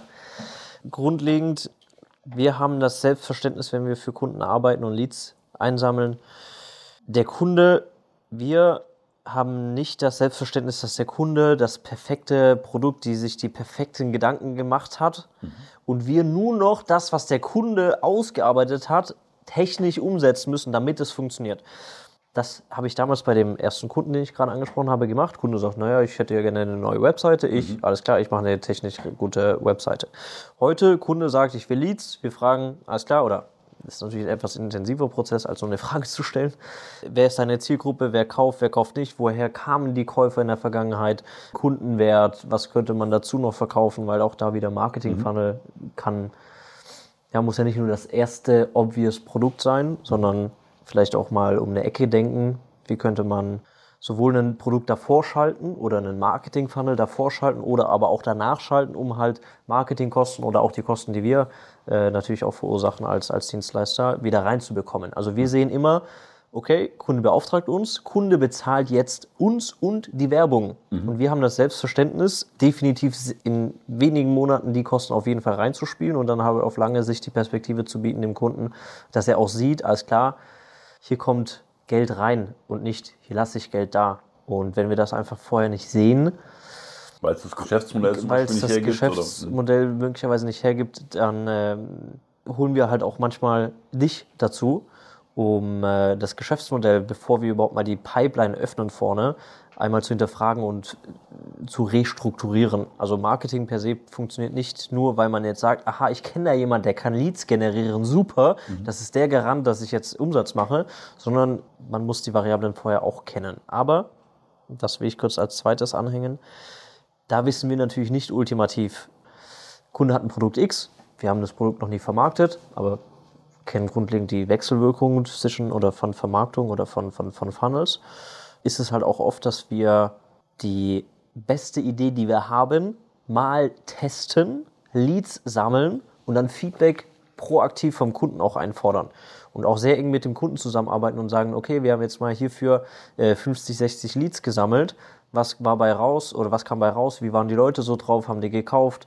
Ähm, wie kaufbereit waren die wirklich und dann äh, gehen wir halt auch sehr engineeringhaft vor und sagen, alles klar, die Leute stellen immer die und die Frage, naja, jetzt bauen wir was in den Funnel ein oder in die Werbung ein, dass diese und jene Frage nicht mehr kommt mhm. und gehen dann sehr empirisch vor, die Funnels einfach immer und immer besser zu bauen. Aber einen Funnel zu optimieren lohnt sich nur dann, wenn das Geschäftsmodell und das Produkt hinten raus es auch hergibt. Mhm. Weil wenn du jetzt ein Produkt hast, was für ganz wenige Menschen wirklich spannend ist und das sogar auch nur 100 Euro kostet, dann kannst du deinen Marketing-Funnel so optimieren, wie du willst. Das wird einfach niemals profitabel. Also die Eckparameter müssen stimmen und solange die stimmen, können wir innerhalb der Eckparameter den Funnel ähm, profitabel und profitabler bauen. Wir haben jetzt sowieso schon äh, recht viel über euer Geschäftsmodell, das Geschäftsmodell der DK Media gesprochen. Mhm. Ihr habt doch, oder du hast vorher gesagt, naja gut, wir haben so zwischen 10 und 30 Kunden und das ist auch das Modell. Das heißt, was ja auch für dich wahrscheinlich als Geschäftsführer ganz schön ist, dass du einfach sagst, hey, das, das, so, so wollen wir arbeiten. Ne? Das ist auch nicht auf unbegrenzten Wachstum oder, oder äh, gib ihm äh, so viel rein wie möglich, sondern ja. du hast einfach ganz klar für dich definiert, so möchte dass das funktioniert. Ich möchte es natürlich effizienter machen und Leute dazu holen und, und äh, das alles besser machen, aber es ist jetzt kein Modell, wo du irgendwie sagst, es muss jetzt ins Unendliche machen, Wachstumsschmerzen ohne Ende, äh, zehn Kunden sind unzufrieden, scheißegal, raus mit denen. Deswegen meine Frage, und das ist bestimmt auch für viele spannend, die zuhören, grob mal gesprochen, wie organisiert ihr euch denn, um so eine hochwertige 1 zu 1 Dienstleistung in trotzdem einer größeren Zahl an Kunden überhaupt liefern zu können? Zum einen haben wir intern ein sehr gutes System, Informationen und Besprochenes sichtbar, uns selber sichtbar zu machen, weil alles, was wir besprechen und in einem Call einem Kunden zum Beispiel zusagen oder so, muss natürlich auch in einer gewissen Zeit abgearbeitet werden. Also ich würde sagen, wir haben intern einen sehr, sehr, sehr, sehr smoothen Abarbeitungsprozess, wenn du so willst. Mhm. Kommen mit aktuell drei, also zwei Festmitarbeiter plus einen äh, festen Freelancer äh, relativ gut aus weil wir, weil ich auch immer darauf trimme und optimiere, sehr effizient zu sein. Das mag mhm. für den einen oder anderen, der sagt, juhu, alles unter einer Million Monatsumsatz ist irgendwie scheiße, äh, etwas, etwas, etwas, etwas sich äh, komisch anhören. Ja, das, mein Unternehmen habe ich gegründet aufgrund von, weil ich das einfach sehr gut kann und unendlich viel Bock darauf habe, gegründet und nicht super, ich will der nächste jüngste Millionär werden oder so. Mhm. Und deswegen ist mir halt auch Qualität, Zuverlässigkeit, Wort halten und Lösungen finden, die funktionieren, halt sehr, sehr, sehr, sehr wichtig. Und ich weiß, früher oder später ist das ultimativ auch der Wert, den alle unsere Kunden sehen und auch alle zukünftigen Kunden sehen, die möglicherweise von Marketingagenturen kommen, die nicht so praktizieren wie wir. Und äh, die dann viel versprechen, wenig halten und Kleinigkeiten Wochen, Monate dauern. Das will ich nicht. Und deswegen äh, optimiere ich sehr stark auf interne Effizienz und ähm, deswegen können wir trotz kleinem Team unseren Kunden einen sehr engen und sehr hohen Service und auch einen sehr, ja, sehr guten Output liefern. Mhm. Ja, also es kommt alles darauf zu, ist auch wieder Engineering halt, ne? Mhm. Prozess optimieren, Zeit optimieren, Informationen richtig strukturieren. Mhm. Hat auch sehr, sehr lange gedauert. Ging schon in der Zeit beim Alex Fischer los. Wie organisieren wir einfach eigentlich Informationen, dass es nicht verloren geht? Mhm. Und äh, das würde ich sagen, das haben wir geknackt und viele Kleinigkeiten auch noch. Viel mit Templates arbeiten, mit Standardprozessen arbeiten. Und ähm, ja, deswegen kriegen wir das hin. Eine große Sache, die ich für mich gelernt habe in den ja, letzten Jahren definitiv, ist, also dass es, wenn du die Informationen von Menschen holst und dich mit Menschen unterhältst, dass es extrem wichtig ist zu wissen, welche Zielsetzung dieser Mensch grundsätzlich mit dem, was er gerade tut, verfolgt. Also geschäftlich, wo will er unternehmerisch hin, womit verdient er Geld, wo ist sein Fokus, was, worauf fokussiert er sich, also was, worauf optimiert er, mhm. privat aber vielleicht auch einfach, ne? Also ist das jetzt ein Mensch, der einfach möglichst viel Zeit mit seiner Family verbringen möchte, ist ein Mensch, der irgendwie Abenteuer will? Oder oder oder. Und deswegen ist es auch so schön, was, was du sagst, weil, weil man nicht greifen kann, weil du da auch, glaube ich, sehr transparent bist und man versteht, wie du tickst. Und das ist ja auch das, was, wenn ich verstehe, wie mein Gegenüber tickt, worauf er optimiert, in welche Richtung er geht, dann, dann schafft es in meinen Augen beim Menschen oder beim Gegenüber extrem viel Vertrauen, oder? Ja, total. Also allerdings sind unsere Kunden oder die Unternehmer, die uns beauftragen, also unsere Kunden sind keine Konzerne, wo irgendwie ein Marketingleiter mhm. uns beauftragt, sondern der Unternehmer beauftragt uns meist direkt. Der hat geschäftlich immer Bock zu wachsen. Wenn wir, wenn wir Kunden hätten, die sagen, naja, ich will jetzt eigentlich gar nicht wachsen, aber mich einfach nur aus dem Tagesgeschäft zurückzuziehen, um dann wieder mehr Zeit für die Familie zu haben. Das ist mit Sicherheit auch ein, ein sekundär mitschwingendes Ziel bei manchen, mhm. aber in, in, in den allermeisten oder in allen Fällen geht es darum, hier ist Norden und äh, da marschieren wir hin und ihr seid die Richtigen. Got it. Kurze Unterbrechung und ich möchte dir Tschüss Tagesgeschäft.de vorstellen. Großartige Unternehmer fragen sich nicht, wie kann ich das Problem lösen, sondern wer kann das Problem lösen. Und genau aus diesem Grund haben wir diesen Podcast und unser Netzwerk genommen, um dich dabei zu unterstützen, in deinem unternehmerischen Leben weiter voranzukommen. Das bedeutet, wenn du gerade auf der Suche nach neuen Mitarbeitern bist, wenn du auf der Suche nach einem neuen Geschäftspartner bist, vielleicht suchst du aber auch einen Dienstleister für Marketing, Vertrieb, Design, Website, whatever. Wir stellen dir unser Netzwerk zur Verfügung. Alles, was du dafür tun musst, du gehst auf tschüsstageschef.de, klickst dort einmal auf den Button, vereinbare jetzt ein Erstgespräch, du beschreibst uns kurz deine Situation, äh, geht ganz easy mit äh, Multiple Choice und dann melden wir uns bei dir und helfen dir dabei, den richtigen Kandidaten und den richtigen A-Player zu finden, der dein Problem lösen kann. Also super easy Sache. Wir bringen dir A-Player. Geh einfach auf tschüss-tagesgeschäft.de, Link in den Show Notes und dann können wir dir weiterhelfen. Jetzt weiter mit dem Podcast. Daniel, hast noch Power? Ich habe Ultra Power. Wir sitzen auch hier sehr, sehr schön. Wir gucken aus dem Meer, es ist dunkel. Fast und wir Vollmond sehen auch, ne? fast Vollmond, der ist relativ hell noch. Aber ich sehe in der Entfernung die Schiffe entlangfahren am Meer. Und die Grillen zirpen. Ja. heißt das so? Ich habe keine Ahnung, aber man weiß, was du meinst. aber man hört es auf der Aufnahme äh, vermutlich gar nicht. Aber wir haben hier entspannte 16, 17 Grad. Sitzen. Und ab und zu, während ich, während ich spreche, schnabullierst du eine Olive. Ja, Schmecken sie dir? sie schmecken mir sehr gut. Aber bei der ersten ist mir dann äh, bitter aufgestoßen, dass da Kerne drin sind. ja, ich, ich, ich kenne, also es sind grüne Oliven. Ich kenne die auch aus dem Glas. Da ist dann eine Paprika drin. Da beißt du rein und äh, kannst eine nach der anderen. Und hier muss ich ja wirklich aufpassen, dass ich mir das äh, Gewiss nicht rauskau. Ja, ja. Bist du auch der, der im Supermarkt ähm, äh, Karotten geschält kauft, die dann in, in Plastikfolie eingepackt Nee. sind? Äh, äh. nee, nee, nee, nee, also wirklich nicht. Da frage ich mich auch, warum es das gibt. Ananas äh, ge, gehälftet und in Plastik wiederverpackt. Hä? Also das, sowas verstehe ich nicht. Das Einzige, was ich äh, Umweltsünde mal gemacht habe oder ja früher auf der Baustelle, Wassermelonen mit einer mit so einem kleinen äh, Zweier Plastikgabel, womit man auch Pommes isst in, im Freibad. Ähm, sowas halt mal gekauft, ja. Dann ist es schon geschält, aber wenn ich jetzt richtig einkaufe, dann äh, verzichte ich auch sehr gerne auf Plastikverpacktes. Stimmt, du bist Bin, ja. bin sogar auch so, dass wenn ich, da ich überwiegend einen Single-Haushalt führe, wenn ich mir dann äh, eine Zwiebel kaufe, weil so oft koche ich halt auch nicht, dann klebe ich halt den, den, den Etikettensticker auf die Zwiebel drauf und f- tu nicht zuerst die Zwiebel in eine Tüte rein, um dann auf die Tüte den Aufkleber zu machen. Ja? Machst du das aus Umweltgründen oder aus Effizienzgründen? Nee, aus Umweltgründen. Cool. Ja. Was ich aber, dafür bin ich ein bisschen zu vergesslich. Ich habe mir mal in, in, also unser Realmarkt ist das, die haben irgendwann so wiederverwendbare Tüten, so, so genähte, aus Stoff genähten Tüten oder Beutel angeboten. Die kosten dann einmal die 50 Cent oder so und kannst aber immer wiederverwenden. Ja? Habe ich mir dann irgendwann, geil, hier kannst du richtig gut was für die Umwelt tun, habe mir irgendwie so fünf so Beutel gekauft und äh, seitdem liegen die äh, bei mir zu Hause und ich werde, äh, ich nutze doch wieder die Plastikbeutel. Ja?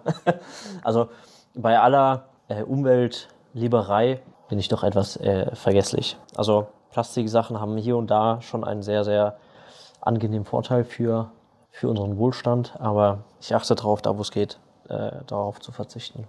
Von Plastiktüten zu wiederverwendbaren, von Marketing heute zu Marketing der Zukunft. Schöner Übergang. Perfekt. Ja, aber äh, das finde ich tatsächlich spannend. Wie, wie, jetzt haben wir eine marketingmäßig eine krasse Phase hinter uns. Ich weiß nicht, wann ging es so richtig los Online-Marketing? 2011, 12, 13, irgendwie sowas? 11, 12, 13 war ich noch gar nicht auf der Höhe, dass ich das überhaupt verfolgt habe. 11, 12, 13 war noch so die Computer- und Grafikkartenzeit bei mir. Ähm, so wirklich die Online-Marketing-Welt habe ich in 2015, 16, 17, 18 sehr intensiv wahrgenommen. Und da haben wir jetzt ja auch schon einiges durch, ne? was, was alles so gibt an Auswüchsen etc. Ja. Jetzt kommt dann äh, Metaverse, ähm, was, was ein großes Thema ist, Social Media, was sich ganz bestimmt noch verändern wird. Hm, Wenn ich die Frage mal so ganz salopp und äh, grob in den Raum werfen darf, wie sieht denn für dich Online-Marketing in der Zukunft aus? Was, was wird sich denn in deinen Augen verändern? Wo, worauf fokussierst du dich vielleicht auch als Unternehmer? Die Zeit 14, 15, 16, 17, 18 war so eine sehr wilde Zeit im Online-Marketing, wo du einfach ein 3D-Mockup mit äh, so einem Schatten, äh, ein bisschen räudig, äh, meistens hingeklatschtes äh, Mockup, was einen Online-Kurs darstellt, wo es dann ja Hunderttausende gefühlt von gab. Und heute sehe ich eher so den Trend Richtung hochwertiger, wirklich gescheite Inhalte, wirklich gescheite Produkte zu vermarkten. Ich sehe hochwertiger werdende äh, Online-Auftritte, hochwertiger, hochwertigere Werbeanzeigen, hochwertigere Kommunikation. Und ich denke, dass der Trend für, für alle, die es wirklich ernst meinen, sagen, ich will substan substanziell, dass Online-Marketing ein Pfeiler wird in meinem Unternehmen, mhm. ist definitiv die Richtung hochwertiger, ehrlicher, transparenter, nüchterner zu werden. Mhm. Was meine ich vielleicht mit nüchterner? Nicht allzu wild zu sagen, naja, ich mache jetzt 800, auch jetzt wieder krasse Hyperbel, ähm, ich mache jetzt nicht hier. Hyperbel. Drei, äh, heißt doch, glaube ich, so, oder? Musst du definieren, glaube ich. Hyperbel heißt eine massive Überziehung. Ich bin tausend Tode gestorben. ja. Hast du Latein eigentlich? Nee, oder? Nee, keine Ahnung. Achso, okay. Ich, ja. Äh, Nee, alles gut. Bestimmt, vielleicht ist es auch falsch und irgendwie sagt, ja, ist ein Dummkopf. Keine Ahnung. Kommt so eine Mail rein. Ja. Du, ähm, äh, Daniel, eine Sache, dein Podcast war super, aber eine Sache wollte ich noch sagen, das ist keine Hyperbel. ja, also eine massive Übertreibung. Also nicht, dass man sagt, okay, äh, cool, jetzt mache ich hier Dutzende Kurse mhm. zu, zu irgendwelchen Themen, sondern dass man wirklich hochwertige Produkte schafft, die, wenn Kunden das kaufen, die Kunden übertrieben glücklich sind, mhm. sagen, das war das Beste, was ich je gemacht habe. Das hat mir hier wirklich weitergeholfen und nicht nach dem Motto, oh, jetzt habe ich hier einen Kurs oder ein Produkt gekauft, das, war, das hat sich super gut angehört, habe jetzt 3000 Euro dafür bezahlt naja, Support habe ich nicht bekommen, das, was versprochen wurde, habe ich irgendwie auch nicht bekommen, mein Login habe ich irgendwie auch nicht bekommen. Das gab es sehr viel, mhm. auch wo, wo ich selber so firsthand das mitbekommen habe, auch selber als Kunde, wo du dann halt schon sagst, boah, da hast du jetzt mehr Marketing gemacht, als wirklich was geliefert. Ich sehe definitiv ja, Ehrlichkeit, Transparenz, gute, gute Handarbeit oder ja, muss nicht Handarbeit sein, aber einfach gute, gute Arbeit in, in der Werbung, in dem Messaging, in, mhm. in den Funnels, dass Webseiten generell mal funktionieren, dass die Buttons funktionieren, so dass so grundlegende Sachen, die, die, die, die früher häufig ähm, dahin gerotzt wurden, dass das einfach so sauber ist, dass die Leute sehen, alles klar, das bekomme ich, das kaufe ich und jetzt kriege ich das auch. Also das wird definitiv, was ja auch eigentlich logisch ist, die Unternehmen groß machen, die das wirklich, wie gesagt, substanziell äh, etablieren wollen, Online-Marketing für die Zukunft, ich weiß nicht, ob das vielleicht eher die Frage war, auf die du abgezählt hast, auf welche Werbeplattformen geht es, da mache ich mir eigentlich, will ich nicht der sein, der sagt, ja, im Metaverse musst du jetzt direkt irgendwie deine Properties kaufen und äh, Grundstück kaufen und so weiter und dann kannst du ja irgendwann eine, eine Werbetafel daran hängen und dann läuft da jeder durchs Metaverse vorbei und dann sieht da, da, sieht da jeder deinen Firmennamen und so weiter. Also, so krass an der Innovationsspitze stehe ich auch gar nicht. Also ich belese mich auch in diese total innovativen Themen ehrlich gesagt auch gar nicht ein, weil ich sehr zweckgebunden bin. Äh, Im Metaverse bin ich mir sehr sicher, ohne mich da groß reingelesen zu haben, glaube ich nicht, dass es heute eine riesen Werbeplattform ist, worüber du wirklich kaufinteressierte Leads für egal welchen Markt einsammeln könntest. Ähm, da ist das gleiche Prinzip, nicht Trial and Error, aber wenn wir, wenn wir beobachten, naja, Facebook funktioniert weniger gut oder Google funktioniert weniger gut oder oder oder, ähm, werden wir immer die richtigen Metriken im Auge behalten, um zu sagen, oh gut, das funktioniert nicht, jetzt müssen wir weitergehen. Und äh, deswegen bin ich, glaube ich, der Falsche äh, zu fragen, was die Zukunft des Online-Marketings ist. Außer zu sagen, seid ehrlich, gibt gute Produkte raus, vermarktet ehrlich. Wenn ihr viel versprecht, dürft ihr gerne viel halten. Das ist das Beste, was ihr machen könnt. Deine Nüchternheit und deine Ehrlichkeit mit dir selber ist sehr erfrischend, Daniel. Dankeschön. ja. Ja. Nee, aber ist ja auch cool, wenn einfach mal jemand sagt, du, ganz ehrlich, mag zwar sein, aber ich, ich stehe da gar nicht an der Spitze. Ja, und, äh, ja. also, weil es ja auch es ist ja auch nicht ultimativ meine Herkunft und es ist auch nicht das, was die Leute von mir erwarten. Also ich habe keinen YouTube-Kanal oder ich habe auch keinen Podcast, wo ich jetzt immer der Erste bin, der über irgendwas berichtet. Also A, erwartet es keiner von mir und B, ist es auch gar nicht so meine, meine, mein, mein Ursprung. Also mhm. Marketing war ja, wie ihr jetzt wisst, eher meine zweite Profession, nachdem ich Technik, mhm. IT, Software-Engineer äh, war. Und also ich habe nicht damit gestartet, den Menschen oder Psychologie zu verstehen oder die New Economy oder so weiter zu verstehen, sondern ich habe Technik, Software und Webseiten inhaliert. Das kann ich, glaube ich, sehr, sehr gut. Und das andere ist eher Mittel zum Zweck. Also wenn es jetzt kein Facebook gäbe und man müsste Werbung auf Yelp mhm. schalten, dann würde ich halt Yelp-Werbung schalten und wenn Yelp insolvent ist, dann würde ich es halt auf Yahoo machen. Mhm. Wenn es, weißt du, das ist dann vollkommen austauschbar. Es ist halt einfach nur Mittel zum Zweck und das halt zu erkennen. Ich würde gern das Engineering des Engineers kennenlernen. Oh. Weil ich glaube, ich glaube, dass du schon auf eine sehr, sehr besondere Art und Weise denkst und dass man da extrem viel von dir lernen kann. Also bestimmt lassen sich jetzt nicht deine letzten 20 Jahre Erfahrung in irgendeiner Form nachbilden, aber so ein paar Sachen habe ich, mir, hab ich mir mal rausgeschrieben, wo ich gesagt habe, hey, das finde ich echt spannend und das glaube ich auch, dass viele Hörerinnen und Hörer davon profitieren können. Nämlich äh, zum Beispiel, vielleicht, vielleicht kannst du mal so kurz erklären, wie, wie denkst du in Systemen? Ich, ich mache es vielleicht mal konkreter jetzt denkt sich vielleicht jemand, ah, ich will jetzt ein Produkt verkaufen. Hm, was machen wir? Okay, Gas geben, zack, zack, zack, bam, bam, bam. Mhm. Wie, wenn du jetzt sagst, hey, ich habe irgendwie ein Ziel, ja, ich möchte für meinen Kunden Produkt XY 100 Mal verkaufen, mhm. kannst du vielleicht nur mal so die ersten Schritte sagen und, und vielleicht uns wirklich mal ganz kurz mit deinen Schreibtisch nehmen. Also setzt du dich hin, machst du einen Plan, wenn ja, wie sieht es aus? Denkst du erstmal, wie, wie läuft das in deinem Hirn ab? Mhm. Schwierig, weil äh, das, was du gerade gesagt hast, man kann natürlich nicht die letzten 20 Jahre nachmodellieren. Ähm, vieles passiert sehr intuitiv und ähm, wenn ich mit Leuten oder Unternehmen rede, die etwas vermarkten wollen, habe ich relativ schnell funktionierende Systeme in meinem Kopf, wo ich weiß, wir machen das so und so und so. Und dann erkläre ich das dem Kunden und das reicht dem Kunden und auch mir, mhm. um zu verstehen, was wir machen müssen. Das ist jetzt natürlich sehr ernüchternd für alle Zuhörer, die toll. toll. Behält alle Geheimnisse für sich. Aber äh, grundlegend, äh, natürlich gibt es auch ähm, Projekte oder neue Sachen, die, äh, von denen ich keine Ahnung habe und ich kriege sie trotzdem gut hin. Und dann setze ich mich natürlich hin, hole mir erstmal Informationen ein. Also das erste ist natürlich immer Informationen, Informationen, Informationen. Was mich immer sehr ernüchternd zurückgelassen hat, waren alle Projekte, die ich einfach so angefangen habe, aufgrund von, naja, ich denke, dass das so funktioniert und dann finde ich irgendwann später raus, dass es viel einfacher hätte funktionieren können, wenn ich nur mich einmal besser belesen hätte. Mhm, mhm. und das hatte ich sehr, sehr, sehr, sehr oft. Mhm. Ich denke, für die äh, Zuhörerinnen und Zuhörer, die vielleicht mal programmieren, werden möglicherweise ein Lied davon singen können. Mhm. Manchmal muss man das Rad nicht neu erfinden natürlich habe ich erstmal ein, will ich mir erstmal ein Zielbild vormalen, was will ich eigentlich haben und was ist der Zweck von dem, was ich jetzt gerade tue. Zum Beispiel, als ich vorhin gesagt habe, ich habe mir Programmieren in Google Sheets beigebracht, da stand ja ein Zweck dahinter. Ich habe dann eine Software eine kleine geschrieben. ähm. so, nebenbei. nebenbei im Café. Halt an einem, ja. in einem Café. Genau.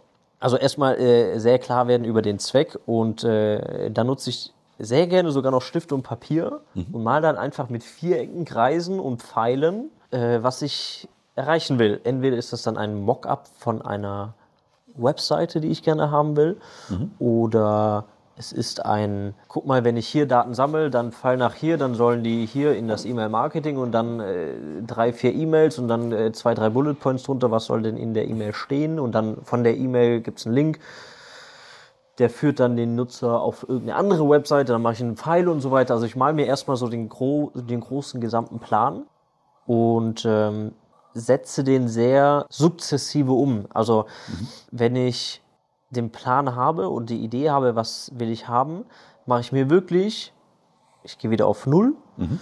im Fall der Programmierung, ja, weil das jetzt das, ich, ich nenne das jetzt einfach als Beispiel, weil das das letzte war. Ähm, ich habe noch nie programmiert in Google, Google Sheets und äh, habe dann gesagt, gut, als allererstes muss ich zumindest das hinbekommen, das, was in dieser Zelle steht, mhm. in eine andere Zelle zu kopieren. Mhm. Wenn ich das nicht mal hinbekomme, kriege ich eh nichts hin. Also mache ich mir über gar nichts Gedanken, außer nur zu gucken, wie kriege ich das, was in dieser Zelle steht. Also für alle, die Google Sheets nicht kennen, das ist wie Excel. Wie kriege ich das, was in dieser Zelle drin steht, in eine andere Zelle? Mhm. Dann google ich einfach, Wert von Zelle A in Zelle B kopieren in Google Sheets. Mhm. Dann google ich halt fünf, sechs Begriffe, mhm. lese mir Forenbeiträge durch, gucke mir Blogs durch, die sowas erklärt haben und gucke mir einfach an, naja, wer hat es denn am smartesten gelöst? Möglicherweise mit einer Lösung, die auch gleichzeitig etwas löst, was ich in Schritt 18 vielleicht auch haben werde. Weil ich ja den Schritt 18 zumindest konzeptionell schon kenne, weil ich ja die ganze Szene schon habe. Lass uns mal ganz kurz auf Stopp drücken hier, weil ich glaube, wenn, wenn man jetzt zuhört, erstmal lernt man, glaube ich, sehr, sehr viel. Also, weil wie du das machst, ist sehr smart und äh, da hat, glaube ich, gerade jeder irgendwas vor seit, ah ja, geil, so wie du da rangehst. Ich glaube, eine ganz entscheidende Frage ist, in dem emotionalen State zu sein, um da überhaupt so rangehen zu können. Also, Stichwort WhatsApp, Stichwort, es bimmelt irgendwas, Stichwort, ach, ich schaue mir jetzt doch nochmal das an, Stichwort, ach, ich bestelle hier was auf Amazon, Stichwort, naja, boah, ist jetzt auch ein bisschen anstrengend, Stichwort, ah, da kommt jetzt irgendeine Hürde, ah, das weiß ich nicht wie, ah, das machen wir hier irgendwie morgen und so weiter. Wie gehst du da durch? Wie kommst du in den Flow? Was, was glaubst du dabei selber über dich? Wie bereitest du dich vor? Wie ist das Mindset, sich zwei Stunden an eine Sache ranzusetzen und zu sagen, ich mache die jetzt einfach, ohne sich da ultra disziplinieren zu müssen? Es ist eigentlich äh, nur Bock. Es ist eigentlich das ganze Geheimnis. Also, äh, wann nutzt du Social Media, WhatsApp oder wann liest du deine E-Mails und refresh sinnlos alle fünf Minuten, wenn du keine substanzielle, wertvolle, wichtige Aufgabe hast? Ähm, jeder kennt das. Man macht was, ne, man hat was vor, äh, wo man echt Bock drauf hat. äh, Dann lässt du dich einfach nicht ablenken. Und das ist einfach nur, ich sehe, dass wenn das fertig ist, boah, geil. Also geil nicht, also aufgrund von dem, was dann das Tool, was ich programmiere, was das Tool tut, dass das geil ist. Natürlich ist das auch cool, aber zu sehen, krass, ich habe es hinbekommen. Das ist einfach vielleicht ähm, Du nicht erschaffst was. Genau. Du, Sandburg erschaffst, genau. Ja. Du erschaffst etwas und sagst danach, haha, habe ich hingekriegt. Mhm. Das ist eigentlich der Antrieb, wie ich auch vorhin gesagt habe, so Competition-mäßig. Mhm. Ähm, also A, die Information Competition. Ja. Man kann mich herausfordern und sagen, naja, das, was du gebaut hast, funktioniert jetzt doch nicht so gut. Das ist der eine Baustein, der mich triggert und antreibt.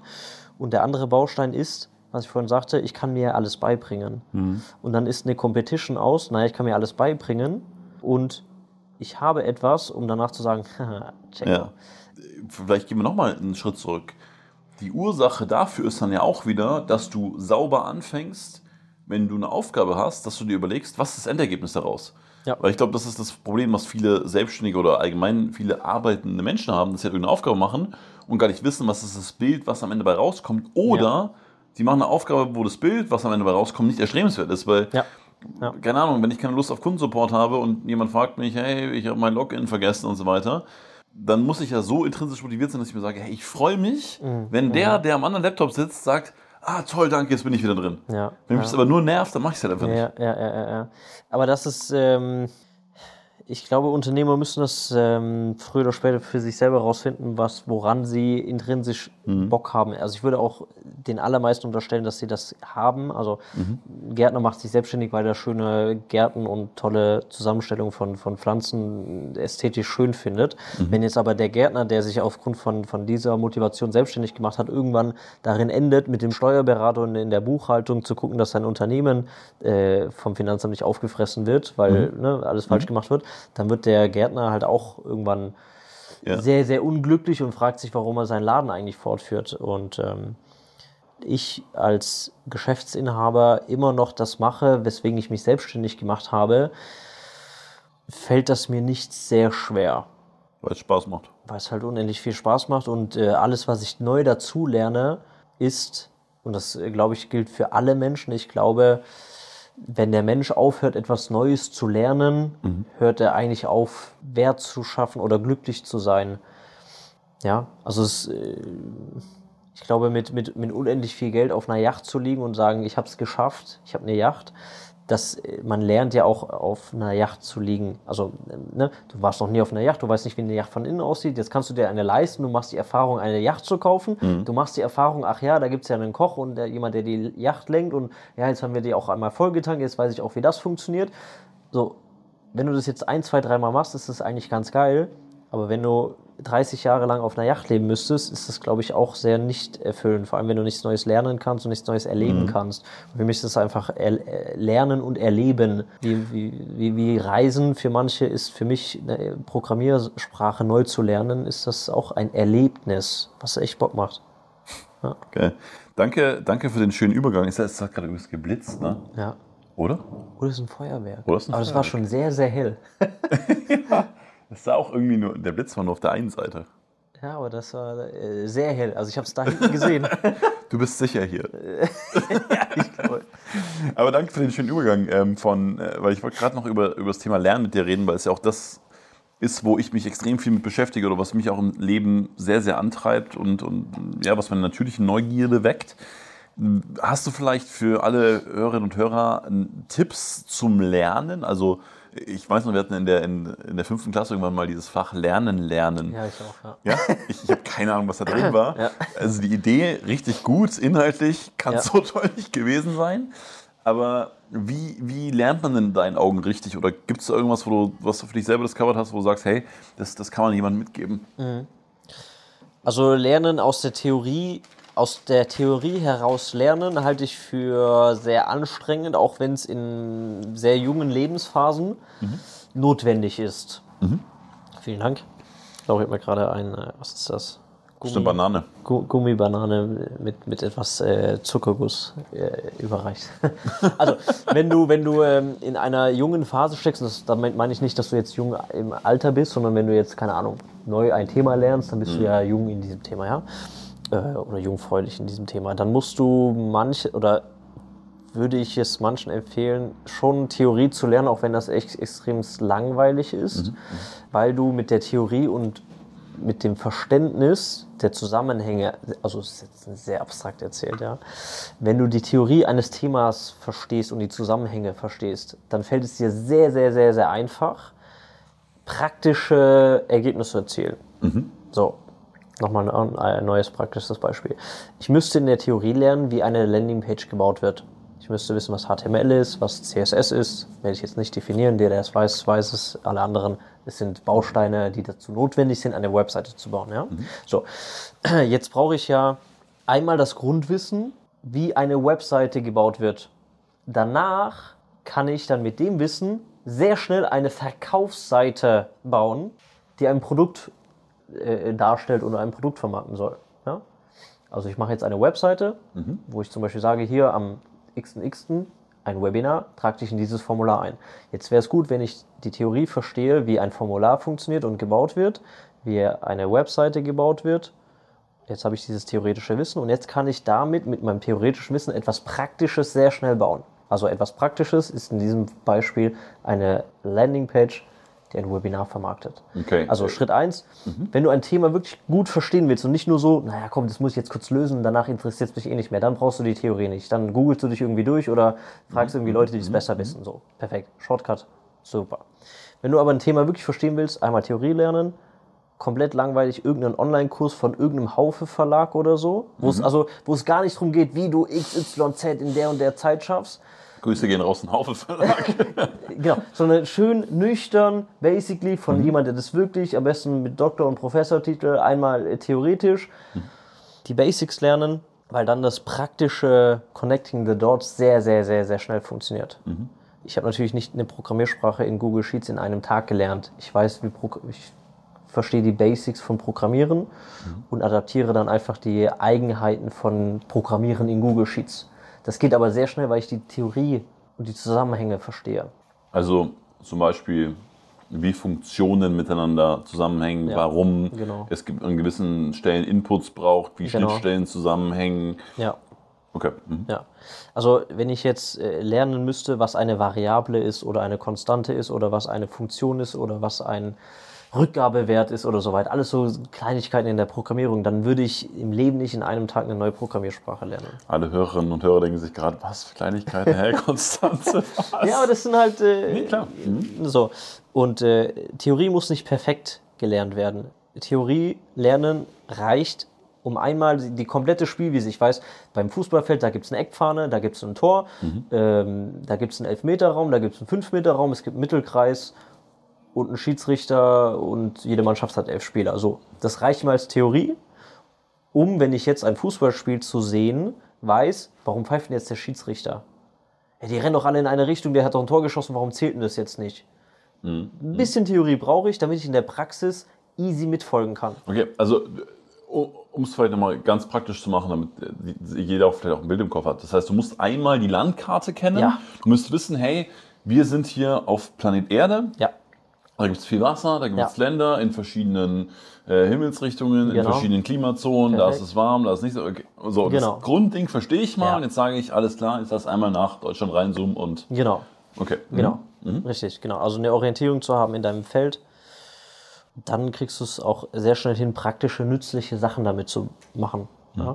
Dem geschuldet, wenn du die The Theorie und das Thema wirklich fachlich und inhaltlich verstehen willst, ist natürlich vorausgesetzt, dass du eine gewisse äh, Zeit mitbringst. Wenn du jetzt sagst, ah, ich brauche jetzt hier ganz schnell, äh, habe ich gesehen, äh, so eine, ich brauche jetzt sehr schnell eine Webseite, weil äh, morgen läuft eine Aktion aus und ich muss vor Ablauf der Aktion noch eine Webseite haben.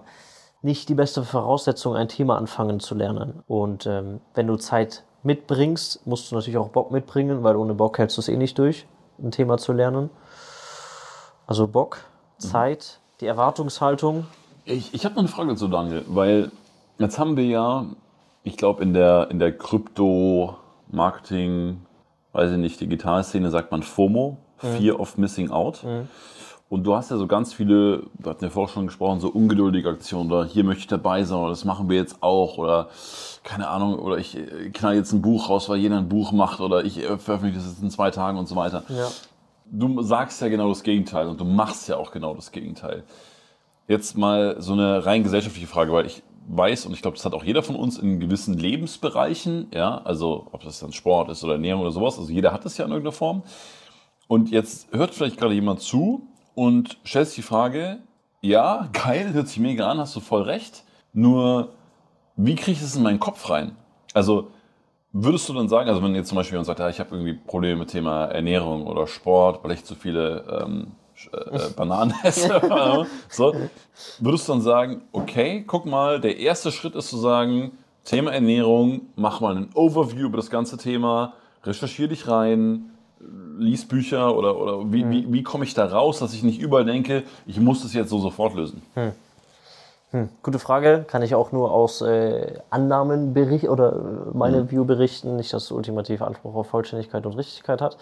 Aber äh, FOMO, wenn du jetzt sagst, oh, ich muss jetzt Krypto kaufen, weil jetzt steht der Bitcoin bei 40.000 und alle sagen, der ist irgendwann bei 100.000. Ich muss es jetzt direkt kaufen und so weiter. Wenn, wenn du sehr sprunghaft bist, versuchst du ja etwas zu kompensieren oder auf ein Ziel hinzuarbeiten. Also ich muss jetzt den Bitcoin kaufen, weil ich will ja irgendwann reich werden. Oder ich muss jetzt das und das und das kaufen, weil das ist der nächste Shit, weil der und der äh, Speaker oder YouTuber hat das gesagt und jetzt ist noch die Zeit, da wissen es noch nicht so viel, deswegen kaufe ich das jetzt und dann kann ich es irgendwann verscherbeln und so. Ne? Also Funktion drin, ne? so eine gewisse, wenn Genau. dann. Genau, genau. Ja, äh, äh, genau. Ähm, und wenn das zum Beispiel die Motivation ist, äh, Thema Bitcoin, NFTs oder was es da alles gibt, ähm, ist, ich will ja schnell reich werden und ich will Geld verdienen, weil ich muss noch irgendwo angestellt arbeiten gehen. Nicht, dass angestellt arbeiten natürlich was äh, Negatives oder was Schlechtes darstellt, aber weil die Leute ein Ideal, ein falsches Ideal im Kopf haben, naja, aber der Instagram-Influencer ist ja jetzt auch 300 Tage im Jahr in Dubai. Ich will das auch. So. Wenn du aber etwas hast, und da bin ich möglicherweise sehr gesegnet, weil ich halt mit neun schon wusste, ich werde beruflich eh was mit Technik, Computer und sowas machen, würde ich sagen, für das, was ich mir damals hätte vorstellen können, bin ich erfolgreich. Und ich habe kein Thema damit, etwas anderes suchen zu müssen. Deswegen in, in den Themen, ja, was jetzt mit äh, Krypto oder ja, jetzt steigen ja die Zinsen für Immobilien, jetzt muss ich noch schnell irgendwie Immobilien kaufen oder so weiter.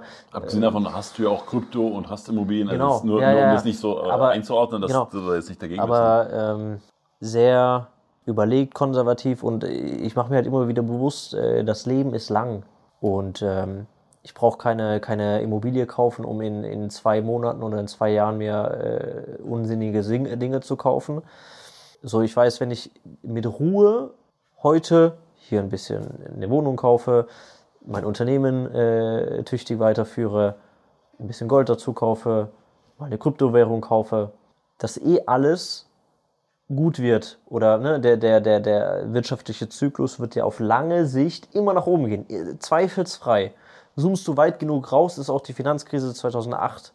Ging zwar mal alles runter, aber es ist heute auch wieder alles oben. So und ähm, da bin ich vielleicht auch ein bisschen äh, sehr langweilig unterwegs, weil ich es halt nicht auf zwei Monate kürze, meinen Graphen, sondern ich sehe halt einen Graphen, der gerade mal 28 Jahre gelaufen ist, wovon ich mal 20 Jahre aufgrund von Unwissenheit, also ne, Kind sein, Realschule und so weiter.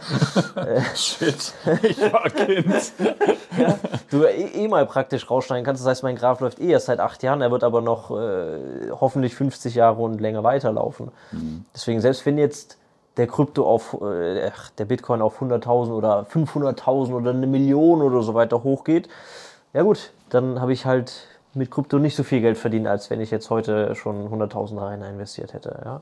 Aber auf der anderen Seite, Gary Vee sagt es auch immer so, er bereut keine Entscheidung oder auch keine Fehlentscheidung. Er sagt nämlich, und der gleichen Ansicht bin ich auch, wenn ich heute all in den Krypto gehe, kann es sein, dass meine Firma insolvent ist oder geht, weil ich keine Attention mehr habe, gute äh, Online-Marketing und Dienstleistungen zu liefern, sondern ich ultra im Krypto bin und welcher Coin kommt neu raus und so weiter.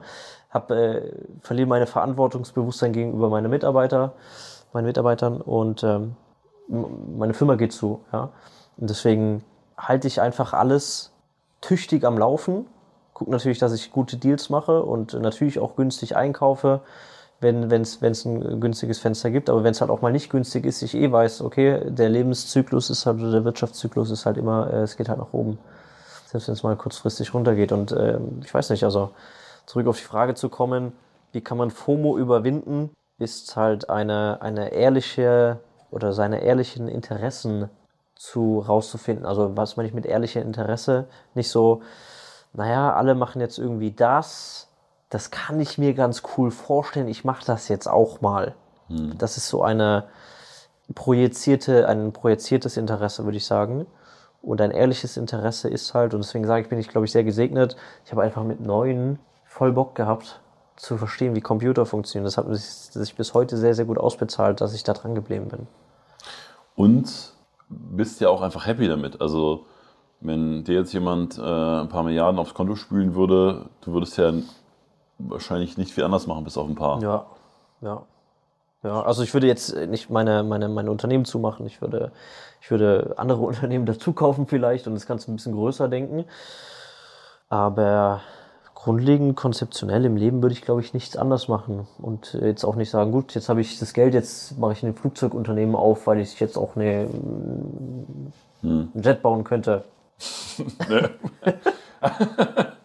Was mit Privatjet? Was ich damit habe, weil ich es jetzt ein paar Mal ge ge gesagt habe, oder was? Nein, nein, nein, nein, nein, nein, nein, aber du, du wärst jetzt, also, du, also, wenn ich es richtig verstehe, bist du jetzt auch keiner, der sagt, boah, nee, Privatchat und, und äh, sagen wir mal, was das Materielle angeht, immer höher, schneller weiter. Deswegen führt mich auch zu meiner nächsten Frage. Wir sind ja sowieso schon im Thema Geld drin. Was, was, was, was glaubst du denn über Geld? Also, was ist denn für dich die Funktion von Geld? Was, was, was hast du auch vielleicht für Glaubenssätze über Geld? Mhm. Ich glaube, Geld ist ein äh, barrieresenkendes Mittel. Wenn die Barrieren irgendwann bei Null sind, tiefer als Null geht es nicht, ähm, dann hat auch mehr Geld nicht mehr Wert. Also wenn du keine Mauern mehr hast, über die du klettern musst, tiefer als Boden gleich wird es halt nicht mehr. Ähm, damit meine ich halt, wenn du grundlegend genug Umsatz hast, entspannt äh, Mitarbeiter bezahlen, neue einstellen zu können, dir selber ein gutes Gehalt zahlen zu können, investieren zu können, auch Mitarbeiter haben zu können, die sich aufgrund von guten Gehältern leisten können, zu investieren und sich was eigenes für ihr privates Leben aufzubauen und so, dann sind zumindest unternehmerisch mal alle Hürden gesenkt. Ja, ich muss keinen Mindestlohn zahlen, habe glückliche Leute. So, und da macht es jetzt auch für mich in Schritt 1 erstmal keinen Unterschied, ob ich jetzt einen Jahresgewinn von 100.000 Euro habe, was ich als relativ komfortabel sehe, nach abzüglich aller, aller, aller, aller Kosten. Ne? Oder ob ich 50 Millionen Jahresgewinn habe. Das, das glaube ich, ist heute aus meiner heutigen Sicht, auch wenn sich die möglicherweise ändern mag in den nächsten Jahren, ähm, gehopst wie gesprungen. Natürlich würde man mit, mit 50 Millionen Jahresgewinn in größeren Stilen Leute einstellen, noch bessere Gehälter bezahlen, ähm, Systeme ausbauen. Ja, Systeme ausbauen, nicht mehr selber oder nicht mehr im kleinen Kreis an Systemen arbeiten, sondern sich einfach Leute, kostet es was es wolle, dazu zu holen, dass es schneller geht. Aber Geld hat für mich immer eine Funktion, primär auch unternehmerisch, eigentlich ja fast nur unternehmerisch hm. äh, eine Funktion. Also ich privat lebe durchschnittlich, würde ich sagen. Ja. Äh, ich habe keine Riesenwohnung, ich habe keine Ambitionen, einen Jet zu kaufen, ich will kein Boot kaufen, ich will keine. Also selbst wenn ich es privat hätte, wie gesagt, es gibt im Schwaben ein Sprichwort, äh, mehr als ein Schnitzel kann, kannst du auch nicht fressen. Ja. Dann hast du halt zwei Autos und jetzt vielleicht nicht die kleinsten, dann hast du halt zwei, zwei größere und teurere Autos. Mhm. Ähm, hast vielleicht zwei Wohnungen oder zwei Häuser, aber du hast jetzt nicht 200 Häuser, 200 Autos. Also ja, da ist dann halt auch irgendwo ein natürliches Limit von, wie viel Geld macht eigentlich wirklich Sinn. Und äh, aufgrund vom Effizienzgedanken, Engineering, Mhm. effizient sein, sauber zu arbeiten, denke ich, genug Geld muss da sein, um halt keine Barrieren zu haben. Weil wenn du jetzt äh, neben deinem Unternehmertum dir, keine Ahnung, komische Deals an Land ziehen musst, damit du dir das nächste Gehalt bezahlen kannst, aber dass deine Mitarbeiter nicht merken, dass es dem Unternehmen eigentlich nicht gut geht, dann ist natürlich, ne, dann ist die Barriere sehr hoch. Und mehr Geld würde die Barriere, Kopf ist frei und ich kann sauber denken, äh, würde da äh, dem sehr, sehr gut tun. Deswegen Geld ist ein äh, sorgenlinderndes Medikament und kein Medikament, um auf Instagram zu zeigen, dass man äh, XYZ sich kaufen oder leisten kann. Das halte ich für sehr, sehr kurzsichtig und sehr nicht lächerlich. Es gibt ja auch einen Sinn dahinter. Statussymbole, es gibt ja auch einen ganz eigenen Markt, milliardenschwer. Lächerlich bestimmt nicht, aber ich, ich bin da nicht der Persönlichkeitstyp für. Ich bin halt Engineer, wenn ich für mich im Privaten weiß, dass ich äh, gute Arbeit liefere und dafür auch äh, im privaten Kreis Anerkennung für be bekomme, ist das äh, sehr, sehr erfüllend für mich. sehr, ja, ich weiß gar nicht, wie ich es bewerten soll. Vielleicht bewerte ich es auch einfach gar nicht, aber ich, ich glaube, dass diese Ansichten total vielen helfen, weil ich meine, jetzt, jetzt kann man sich ja auch logischerweise, wenn man sich ein bisschen was zusammen recherchiert, auch äh, schauen, wie viel Umsatz ihr macht mit der Firma, äh, dass es alles gut läuft, dass du privat sehr, sehr gut aufgestellt bist, etc. Und ich glaube, dass es für sehr viele auch mal inspirierend ist zu sehen, wie es auf eine andere Art und Weise gehen kann, ohne jetzt den ganzen Hype zu folgen, Ja. ohne Ja, ja. bei allem irgendwie dabei zu sein und einfach so, ja, vielleicht eine konservative Ansicht, aber du bist trotzdem jetzt gerade 27. 27, noch? Noch. Noch. Zum äh, Zeitpunkt der Aufnahme bald der nächste Geburtstag. Aber das, das mal zu haben, ist, glaube ich, ganz cool. Ich dachte schon, das sind hier die Norweger. Die, Nor die norwegischen ausufernden Partys hier im, Viertel. Ja, ja, hat uns vorher eine, eine Frau auf der Straße erzählt, dass hier mal irgendwie Norweger extrem ausufernd gefeiert haben. In dem Wohngebiet hier, wir sind ja in Spanien. Ich habe noch eine letzte Frage zum Thema Geld und überhaupt noch eine letzte Frage, bevor wir in die Quickens einsteigen. Nämlich, das vielleicht jetzt nochmal in der Nutshell oder auf den Punkt gebracht. Was gibt es denn so für, aus deiner, natürlich aus deiner Sichtweise, aus deiner Philosophie raus, was gibt es denn so für drei, gerne auch vier oder zwei, aber was gibt es denn so für drei einfache Dinge, die du jemandem raten würdest, wenn er oder sie finanziell vorankommen möchte? entweder im Unternehmen oder auch privat. Also hast du so Grundprinzipien, Grundregeln, wo du sagst, hey, achte da mal drauf, ähm, das macht Sinn. Nie mehr ausgeben, als du einnimmst. Grundprinzip Nummer eins. Ja. Auch wieder Effizienzgedanke. äh, Schaue, wenn du dir etwas kaufst, brauchst du es, erfüllt es einen Zweck. Äh, Der Zweck muss nicht auch immer reinvestiert werden. Also ich kaufe jetzt nicht jedes, jeden Gegenstand, um zu wissen, okay, ich kann jetzt mit Immobilie noch mehr Geld verdienen, sondern wenn ich mir ein iPhone kaufe, muss es das iPhone X Pro Max mit allem Gigabyte und Co. und hoch und runter sein oder Welchen Zweck Ne? erfüllt es? Genau, welchen Zweck erfüllt es. Es reicht auch manchmal ein MacBook Air, wenn ich nur äh, tippen muss und ich brauche jetzt nicht den MacBook äh, Pro mit allem drum und dran. Ja? Also einfach zweckmäßig ähm, bleiben, nicht angeben zu wollen und äh, innerlich auch, also ich würde sagen, ich bin irgendwann nicht neidfrei geworden, aber ich gönne Leuten, wenn sie schöne Autos fahren, wenn sie äh, teure Uhren sich leisten können. Ich, ich gönne Menschen Erfolg. Und äh, ich glaube, wenn die Eigenschaft noch nicht so weit ist und man noch in dem Modus hängt, äh, der fährt irgendwie XYZ oder oh, der kann sich, oh, ist aber bestimmt so und so und so und ich versuche das jetzt irgendwie nachzumachen, kann es mir aber gar nicht leisten und kaufe mir dann entweder Fakes oder ich leihe mir so viel Geld, dass ich mir halt eine Uhr leisten kann, woran ich dann irgendwie im privaten Still heimlich abstottere, ohne es jemandem zu sagen. Das ist halt, glaube ich, auch sehr, sehr dumm. Also sehr dumme Ausgaben, um das Ego zu befriedigen und im äh, Kreis anderer gut dazustehen. Das halte ich für ultra wichtig. Sehr, sehr, sehr, sehr wichtig. Also, wenn du dir ein äh, teures, großes, schnelles, tiefes Auto kaufen möchtest, dann kauf dir es, wenn du es dir leisten kannst. Aber du solltest nicht eine, nicht eine Nacht schlecht schlafen, weil du dir äh, das gekauft hast. Ich glaube, wenn, das, äh, wenn du das als Grundprinzip hast, ähm, kann nicht mehr so viel falsch oder schief gehen. Ja.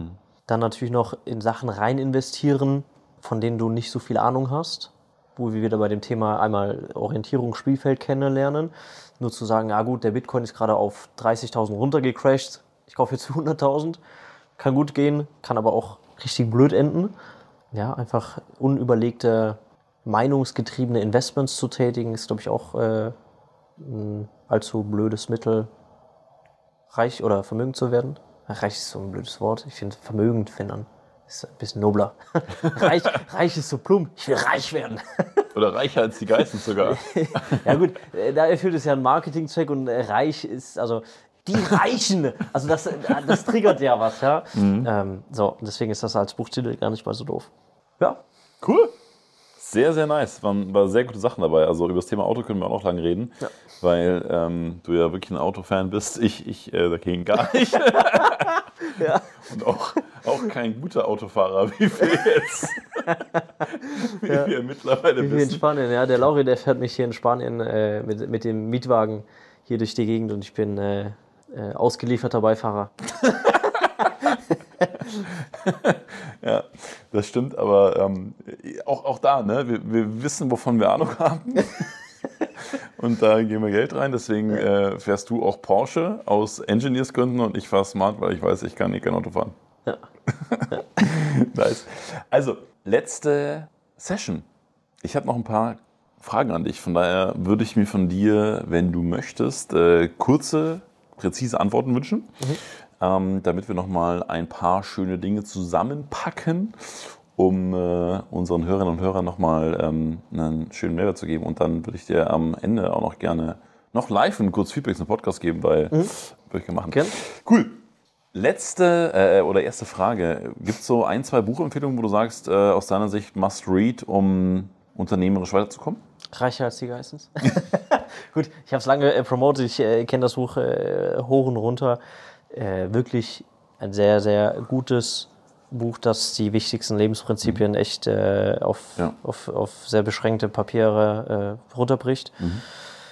Ein zweites Buch, was mich äh, sehr geprägt hat und auch sehr beeindruckt hat, nochmal sehr viel größer zu denken, ist die äh, Biografie von Elon Musk. Es mhm. gibt, äh, glaube ich, zwei oder drei, das ähm, wo der obere, die obere Hälfte weiß ist, die untere Hälfte schwarz ist. Ich habe keine Ahnung, äh, ja, ob die andere Titel ja. oder Untertitel haben. Einfach nochmal größer zu denken. Also als ich die gelesen habe zu dem damaligen Zeitpunkt, mhm. habe ich vor drei Jahren gelesen oder so. Ich glaube, es ist länger her ich glaube nicht mehr, ist das muss auch ein YouTube-Review-Video Ja, genau, es gibt auch ein YouTube-Review-Video. Möglicherweise nehme ich das irgendwann offline, weil es halt schon Nein, sehr, cool. sehr, sehr, alte Zeit Ich habe mir das in Vorbereitung auf unseren Podcast angeschaut und ähm, das war spannend, weil, oder spannend, dass du es jetzt sagst, weil viele von den Dingen, die du dort gelernt hast, sind Dinge, die du auch heute im Podcast gesagt hast oder ja? die du auch wirklich machst und umgesetzt hast. Cool. Also schau, kannst du ja selber noch mal reinschauen, aber das ist echt selber cool. noch anschauen, ja. Also, mega, ja. Ähm, also äh, als hm? kurze schnelle Antwort äh, wäre es das, ja. Kein, keine, keine Vorwegnahme von Inhalten. Ich, ich bin ja totaler äh, äh Schlafeffizienz, wie sagt man? Guru. Guru nein, nein, Guru nicht. Äh, ich bin, ich bin demütiger Schüler, aber ich, ich, ich habe zumindest die, die Annahme, dass das äh, die wichtigste Sache ist, um irgendwie mit seinem Körper umzugehen und auch im, im Business produktiv zu sein. Gibt es eine Sache, die du machst für guten Schlaf? Ich habe mir irgendwann mal zusammen mit einem Kumpel, haben wir aus taktischen verkäuferischen Preis-Runterhandelnsgründen gemacht, dass wir zusammen ein Bett, also er hat einen für sich gekauft, ich habe eins für mich gekauft im selben Laden und äh, ein gutes Bett ist äh, Gold wert, ein äh, Boxspringbett, wobei man da auch sehr auf Qualitäten, also Boxspringbett an sich ist kein Qualitätsfaktor ja, für, für gute Betten. Ja.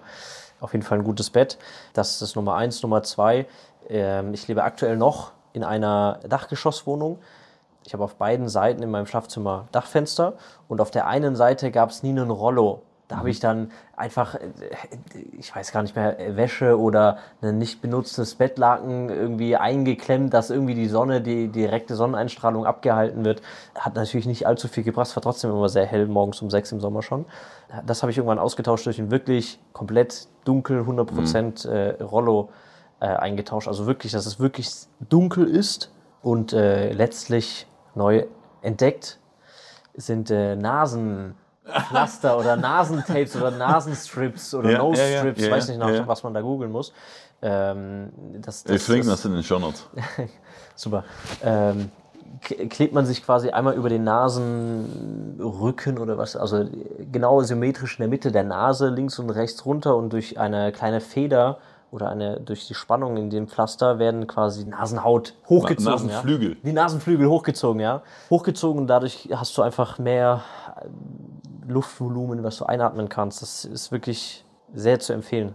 Also sehr, sehr angenehm, damit zu atmen. Und ich äh, würde ja sagen, auch wenn ich das jetzt erst seit zwei Wochen oder so teste, dass das äh, durchaus positiven Effekte auf den Schlaf hat, ja. Mhm. Wenn es eine Sache geben würde, die du ändern würdest, du hast ja vorher schon mal gesagt, Gary Vee, ähm, du bereust keine Entscheidung, du wirst alles auch äh, oder ähnliche Entscheidungen wieder treffen, aber gibt es so eine Sache, wo du sagst im Nachhinein, das hättest du gerne anders gestaltet oder die, die würdest du verändern in deinem, in deinem Unternehmen?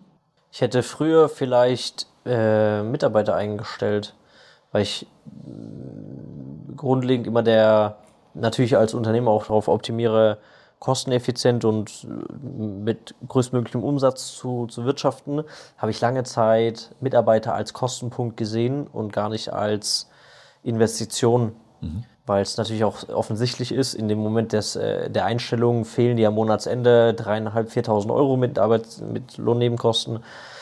Ja, mit einem jungen Unternehmen, was jetzt zu, vor, mhm. vor wenigen Jahren noch äh, 10.000, 15.000 Monatsumsatz gemacht hat, mal eben ein Drittel für einen Mitarbeiter auszugeben, fühlt sich halt schon sehr viel an. Mhm. Ja, nüchtern betrachtet, mit einem Unternehmen mit sehr wenig Kosten sind natürlich 15.000 Monatsumsatz mehr als genug, um einen Mitarbeiter äh, einzustellen. Äh, da habe ich etwas lange gewartet. Das hätte ich vielleicht früher gemacht. Aber ansonsten substanzielle Fehlentscheidungen, glaube ich, habe ich nicht getroffen. Vielleicht gibt es hier und da Fehlentscheidungen, die dafür sorgen, dass wir möglicherweise langsamer gewachsen sind, als es hätte sein können. Mhm. Zum Beispiel habe ich auch relativ spät erst vor zwei oder drei Jahren, wie, so lange wir uns jetzt kennen, wirklich äh, Beratungshilfe von außen eingeholt, mhm. weil ich auch immer so lange Zeit der Ansicht war, naja, ich werde es ja eh am besten können und ich weiß, ich kenne ja mein Unternehmen, ich brauche jetzt keinen externen Berater, der mein Unternehmen gar nicht kennt. Das ist, hat möglicherweise auch zu lange gedauert, bis ich mir Beratung, Coaching, Weiterentwicklungsförderung von externen, ja, also zu lange geglaubt, ich sei der Einzige, der das wirklich gut machen könnte. Mhm. Ja. Letzte Frage, Daniel. Ich finde, wir, wir, könnten die ganze Nacht reden. Wie viel, Uhr, haben wie viel Uhr haben wir eigentlich? Wir haben 0 Uhr 50. Oh okay. Gott, wann haben Und, wir angefangen? also Weiß das jemand? Vielleicht äh, haben wir den temporären Rekord des längsten Podcasts, der längsten Podcast-Folge. Ich, ich schaue gerade, ich habe mit Cora vorher äh, noch telefoniert, oder? War das kurz vorher, bevor wir angefangen haben? Ja, ja, ja. 22.52 Uhr. Ja gut, zwei Stunden. Ja. Also wir wissen nicht, wie viel aus dieser Episode rausgekürzt wird. Wenn diese Episode jetzt nur eine Dreiviertelstunde geht, dann wisst ihr, dass wir euch, euch ganz viel vorenthalten. Nein, äh, so stimmt es. Ich, ich, ich sag gleich auch noch was dazu. ähm, genau, aber letzte, letzte Frage. So, grundsätzlich ähm, haben wir super viel über Business gesprochen, über Engineering, ein bisschen weniger über Privatleben als sonst, mhm. muss man dazu sagen. Ähm, wobei das auch äh, total okay ist und war. Und ähm, das ist ja nochmal ein ganz anderer Bereich auch in deinem Leben was uns dann tatsächlich auch on the long term einfach hilft. Und jetzt äh, spreche ich mal kurz nochmal in Ingenieursprache. Einfach effizient ist es, länger zu leben weil dann hat man ja mehr Zeit und mehr Zinseszins und whatever. Was ist denn so eine Sache, die du machst oder die beste Sache vielleicht sogar, die du machst, eine der besten Sachen, um dich langfristig gesund und fit zu halten? Und damit meine ich jetzt, könnte Ernährung sein, könnte Sport sein, mhm. könnte Mental Health sein. Also mhm. hast du so eine Sache, wo du irgendwie sagst, da schwöre ich drauf oder das mhm. investiere ich jetzt schon? Mhm. Ähm, großer Punkt ist natürlich nie aufhören zu lernen. Mhm. Also nie auch das Interesse an neuen Sachen zu verlieren. Ich glaube, das ist, äh, was Mental Health angeht, definitiv das Wichtigste, woran ich heute glaube, was mir hoffentlich ein langes, dementfreies, toi toi toi, äh, Leben beschert. Und äh, sportlich und ernährungsmäßig bin ich mit Sicherheit nicht das beste Vorbild, aber ich erinnere mich selber regelmäßig daran, mal wieder ins Fitnessstudio zu gehen, jetzt mal wieder häufiger joggen zu gehen, naja, das äh, nächste Butterbrot wegzulassen vielleicht. ähm, also einfach bewusst, sich bewusst zu sein, dass der Körper natürlich ein, ein, endlicher, ein endlicher Körper ist, mhm. der nicht unendlich sich satt essen und äh, sitzen kann. Ich denke, das, was ich mache, ist prädestiniert für viel Sitzen und wenig Bewegung ich mache es einfach so, wie es mir gerade an der Nase wächst. Also ich habe jetzt keinen Ernährungsplan. Ich äh, plane am, nächst, am, am Vorabend nicht, was ich am nächsten Tag essen werde. Noch nicht. Vielleicht. Noch, noch nicht. Das, das ist mit Sicherheit auch eine Optimierungsmaßnahme. Und auch Sport mache ich aktuell eher unregelmäßig. Bin aber immer mal wieder äh, Squash spielen, mache ich sehr, sehr gerne. Ich gehe regelmäßig joggen seit, seit kurzem wieder. Da muss ich dazu sagen, sorry, wir waren Fußball spielen zusammen. Genau, wir waren Indoor Fußball spielen, ja. Da haben wir, äh, da haben wir alle, äh, samt wie wir da waren, gemerkt, dass wir die, die äh, E- und A-Jugendzeiten und so weiter äh, hinter uns gelassen haben, ja. Wo wir Sehr echt, äh, unbeweglich. neun- 90 Minuten über den Platz ge ge gerannt sind und in der 80. Minute sauer waren, dass sie uns ausgewechselt haben. Das war's nicht. Also einfach bewusst sein, dass halt äh, der Körper keine unendliche Ressource ist. Ja. Und ähm, that's my secret. Kein Riesensecret. Ja. Lieber Daniel, Lieber Lauri. Es war mir echt äh, ein Fest, muss ich sagen. Für mich war es äh, ein, ein sehr, sehr tolles Interview. Also du hast äh, dir, dir sehr viele Detailnotizen gemacht über, über äh, das, wie du das Interview führen willst. Ich werde sehr selten interviewt, weil ich ja auch da der sehr äh, demütig bin und sage, naja, eigentlich habe ich ja gar nicht so viel zu sagen. Oder, ne? Hat mir echt Spaß gemacht.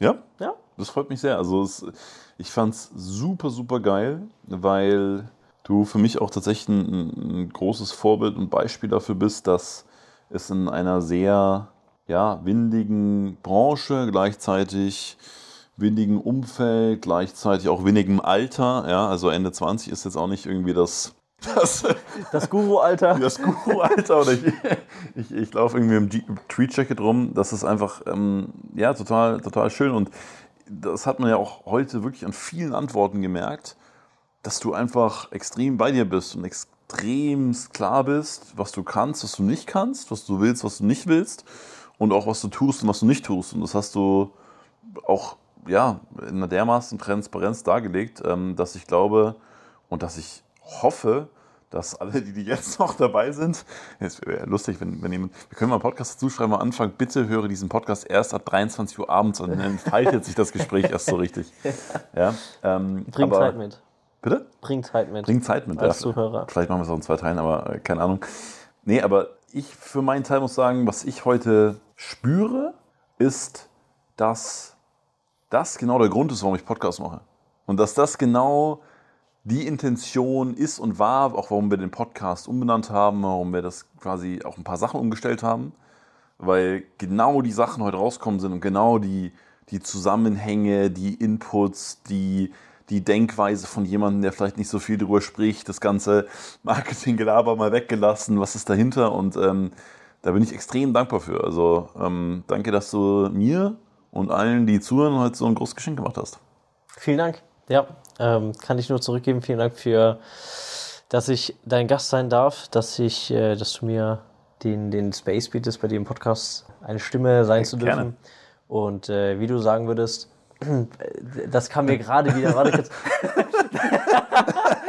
weil, weil, du gesagt hast, so, ne, dass, äh, dass äh, hinter der Fassade, äh, du hast es sehr drauf, den Jus den Jus der, der, der, der, ähm, der Geschichte der Menschen in deinem Podcast herauszukristallisieren. Das machst du wirklich sehr, sehr, sehr, sehr gut. Dankeschön, Dankeschön. Anekdote dazu.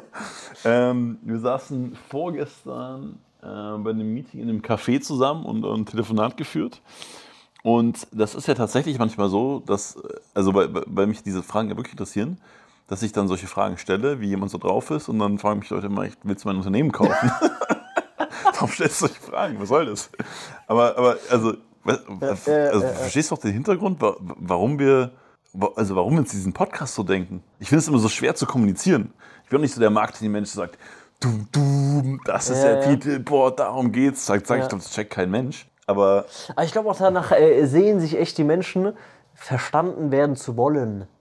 In deinem Podcast, so wie ich jetzt auch die letzten Folgen gehört habe, äh, du willst sehr den Menschen verstehen und die Mechanismen dahinter, warum ein Mensch in seinem speziellen äh, Feld erfolgreich geworden ist.